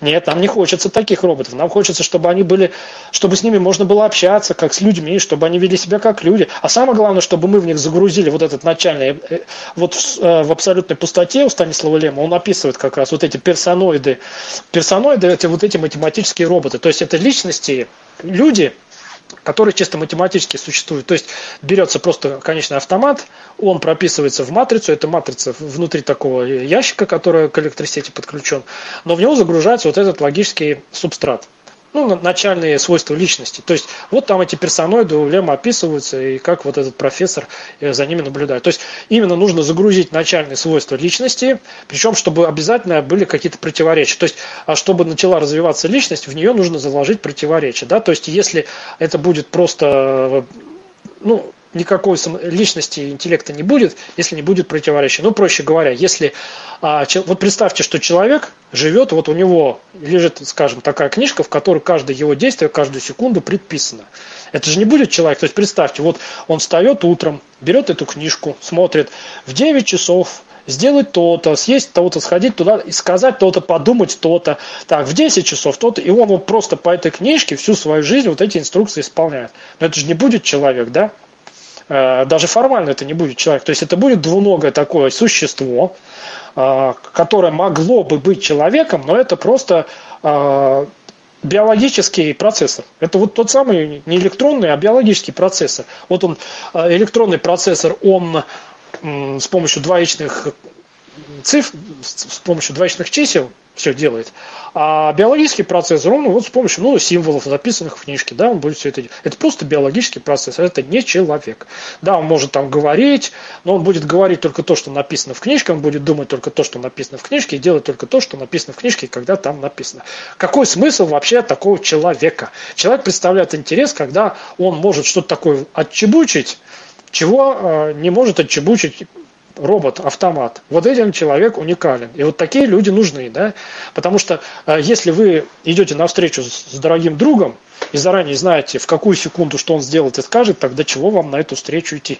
Весь прикол в том, что вы на эту встречу идете, не зная, что он будет говорить, как он будет себя вести и с чем это все кончится. Вот в этом весь и кайф.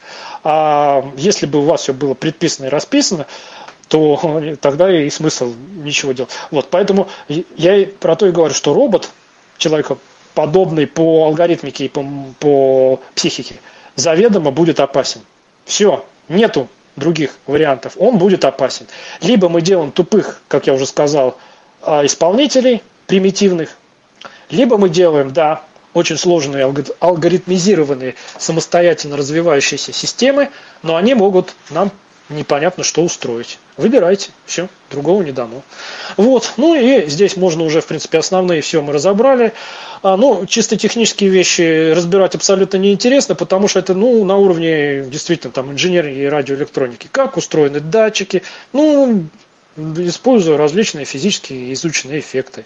Вот и все. Гироскопы, там все это очень просто, все это можно посмотреть, все это устроено незамысловато, гораздо сложнее именно конечный автомат, именно математика и кибернетика. Вот это очень сложно. То есть сконструировать, сконструировать робота, который будет ездить на колесиках, и там даже, может быть, и в зависимости от температуры воздуха выполнять какие-то действия, это не проблема кибернетики и математики. Да? Это проблема чисто инженерная. А вот сконструировать робота, который будет как-то вести себя подобно человеку, или даже, ну, не, не знаю, животному, даже сконструировать робота, который бы вел, понимаете, даже животные, это очень сложные конечные автоматы. Да, у них нет речи, у них нет э, вот этой вот абстрактной деятельности, даже обезьяны, они вот э, могут придумать, как достать банан, причем очень сложные методы использовать. С помощью палок, там ставят друг на друга какие-то ящики, залезать там всячески. Но они никогда не могут, э, из, вот покажи им на картинках что-то, или там книжку какую-то. Да, они могут распознавать значки, но только для того, чтобы вот если ты, значит, вот этот значок распознаешь, ты получишь один банан, если это два банана. Вот только ради этого они будут значки распознавать. А распознавать их просто для того, чтобы читать э, гениальные художественные произведения, они никогда не будут. Но все равно обезьяны, кошки и собаки это очень сложные конечные автоматы, э, с которыми ни один робот сравниться не может. Вот. Поэтому даже если нам нужно сконструировать робота даже на уровне животного, это очень сложная кибернетическая математическая задача. А что остается? Значит, ну, конечно, остается, а, прежде всего, тут пока что проблема упирается именно в тех, кто изучает именно человеческую психику, человеческий интеллект, человеческий мозг, это нейрофизиологи, это психологи, это лингвисты. Вот это прежде всего их работа. То есть математики, там инженеры и прочее, у них аппарат-то есть. Есть. Ну да, понятно, там инженеры, ну, тоже у них есть ограничения. А вот в кибернетике и математике, ну вот когда им дадут, а, все, сейчас закругляю уже два часа, значит, когда им дадут, вот как это работает, понимаете, конструировать роботов мы можем, потому что мы понимаем, как работает тот и то есть мы понимаем, как робот, что, как сделать, чтобы робот а, свое положение в пространстве опознал. Очень просто, мы знаем, как устроен гироскоп. Берем, делаем гироскоп. Дальше в команды робота записываем. Вот если ты от гироскопа такую-то информацию получаешь, делай то-то, такую-то. Как э, вот ориентацию экрана определяем? Ну вот опять, а как э, поднесение к уху, если там датчик закрывается и там еще что-то. Ну, в общем, э, мы просто понимаем, как это работает. А как только мы понимаем, мы все берем, математизируем, пишем конечный автомат вперед и все. А дальше это уже не проблема. Проблема понять, как работает человеческий а, вот этот очень сложный, гениальный какой-то вот этот орган – который, ну, смотрите, три тысячи лет э, люди пытаются в него въехать и, не, и, не, и даже близко не подобрались. То есть все упирается в то, что нужно, нужно математически описать работу всей человеческой психики. То есть человек, просто записать математическую модель человеческой психики, человеческой натуры, человеческой личности. Вот все упирается в эту задачу. Ну, давайте на этом закончим. То есть роботы такие примитивные просто потому, что мы пока не понимаем, как работает э, биологический процесс, как работают биологические головные мозги, скажем так, да. Вот когда мы их полностью поймем, тогда мы сможем перенести это уже на э, материал неорганический. Ну все, я закончил. Если есть какие-то там объявления, да, следующая лекция будет у нас, как я уже сказал, про всякие интересные вещи, э, там связь науки и вроде бы не научных вещей. Вот так что тоже можно поговорить. Ну а теперь слово аудитории, слово организаторам, объявления, высказывания, вопросы. В общем, говорят все, что хотят. Так, а почему тишина? А, видимо, э, как-то все, все в задумчивости. Ага. Ну, вот. А... задумчивость так задумчивости. Все тогда будем считать, что... Да, значит, вот какой, ну, какое объявление. Собственно, да, э, действительно, через э, неделю встречаемся. А, на следующей неделе нас ждет сразу несколько встреч. Это, по-моему, если я ничего не путаю, во вторник мы а, вновь у нас, как это, игры, которые многим не нравятся. Вот. Э, играть на этот раз будем э, в музыкальную, по-моему, викторину. А в среду Владимир Васкевич вновь э, о путешествиях, и там что-то интересное, я уже не помню, про проживание он рассказал, про билеты рассказал, видимо, будет что-то еще. А играть будем а, на какую тему? Там опять города, математика или что? Там а, на какую? Пока неизвестно, да, нет. Э, я думаю, что это будет музыка. скорее всего, что-то типа «Угадай мелодию», анонсы читайте в рассылке. Это ведущий будет у нас Ольга Летягина. Как раз даем возможность, как обычно, показать, проявить себя разным людям. Да. Ну и... Вот сейчас Вячеслав сказал ключевую фразу, что многим игры не нравятся. Я прошу и Марину, и Вячеслава остаться как организаторов, и как раз, ну и других не расходиться, потому что сейчас мы от теории переходим к практике. А, и я хотел бы, чтобы вот и все организаторы подключились, и, ну и все участники попытались бы... Вот сейчас мы прослушали двухчасовую теоретически рассказ, почему роботы не, не могут быть как люди. Да? А теперь давайте э, много я сегодня говорил о том, что вот мы не можем объяснить, почему человек а, так себя ведет, а не по-другому. И вот э, сегодня Вячеслав сказал, вот сейчас только что фразу, что многим не нравятся игры. А Вячеслав, на чем основано такое мнение – и э, а мнение исключительно основано на э, количестве отзывов о мероприятиях, да, то есть э, очень часто люди говорят, что а, хотелось бы а, чего-то более практического, более применительного, прикладного, а вот так, игры так, это все вот, это вот, какая-то вот. развлекушечка. А когда спрашиваем у людей, я ВКонтакте, кстати, видел вот эту тему, сейчас к ней подойдем, да, про то, что там кто-то, что вы только гранты, гранты отъедаете и все в таком роде. А на самом деле, смотрите, а вот как раз они пишут, что надо чего-то более такого. И говорят, что надо вот то-то, то-то и то-то, да. То есть, а вы никогда не пытались у них узнать, а почему, вот, ну, у них же можно спросить, а что вы хотели бы? Они говорят, ну, я хотел бы там, не знаю, там, не знаю, ну, там, ну, называют там какую-то штуку, которую хотите. Вы говорите, а это вот вы считаете, что это все этого хотят? Или это вот лично вы? То есть э, фактически они говорят, что вот на мой взгляд, то есть вот смотрите, а, там вам кто-то написал, да, а кстати, вот можете вы как организатор объяснить, почему, когда гадости делают люди в сети, они пишут всегда это анонимно. Почему они не напишут, я Василий Петрович Пупченко, считаю вас ничтожными организаторами, что вы только град. Почему они, когда пишут гадость, они э, делают это анонимно? Вы ну, знаете, да? Что я я думаю, что это они, что психологическая это... разгрузка, пусть человек э, нет, таким образом. Нет, нет.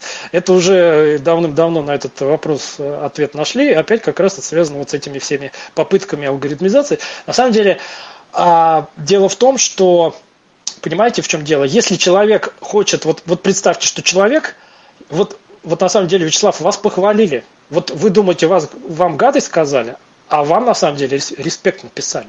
Потому что если бы вам написал, ну скажем, Евгений Сергеевич Корнев, что вы такие сякие, я вас терпеть не могу, и больше вот я вам, вот говорю я, Евгений Сергеевич Корнев, что вы негодяи, злодеи и нехорошие люди, и ничего с вами я больше иметь не желаю, и вот я это сказал, и ухожу. Вот как раз, когда говорят от своего имени, то они Э, говорят, они знают, что больше они с вами дел иметь не будут. А раз не будут, то и можно не стесняться и не прятаться. А когда человек говорит анонимно, значит он с вами будет продолжать дело иметь, и будет за вами следить, и будет э, все ваши мероприятия отслеживать, и будет опять э, выражать недовольство, но он не будет говорить, кто он такой. И скорее всего он будет, вот под своим именем, он будет где-то фигурировать. А вот под анонимным он будет вам всякие, по его мнению, гадости писать. И более того, он вам завидует. Когда человек вот такой вот с потолка пишет, вот потому что, вот смотрите, вы там пытались ВКонтакте у него спросить, ну, не только у него там это обсуждалось, что значит, а хорошо, ну, предлагайте, чтобы вы хотели. То есть, ну, а что, вот вы, вы же всегда можете сказать, ну, давайте, народ, чего вы хотите, мы вам то и будем давать. Но вы же прекрасно знаете, что это со времен Древнего Рима все хотят хлеба и зрелищ в массе своей, да, то есть а, вам скажут примерно то же самое, только на другой лад. Кто-то скажет, мне не нравятся игры про музыку, а я хочу, чтобы были игры про э, что-то там другое. И вся будет разница, да? Или мне не нравится, что лекции читает Корнев, а мне нравится, когда лекции читает Иванов, Петров, Сидоров, да? Да, вот и все.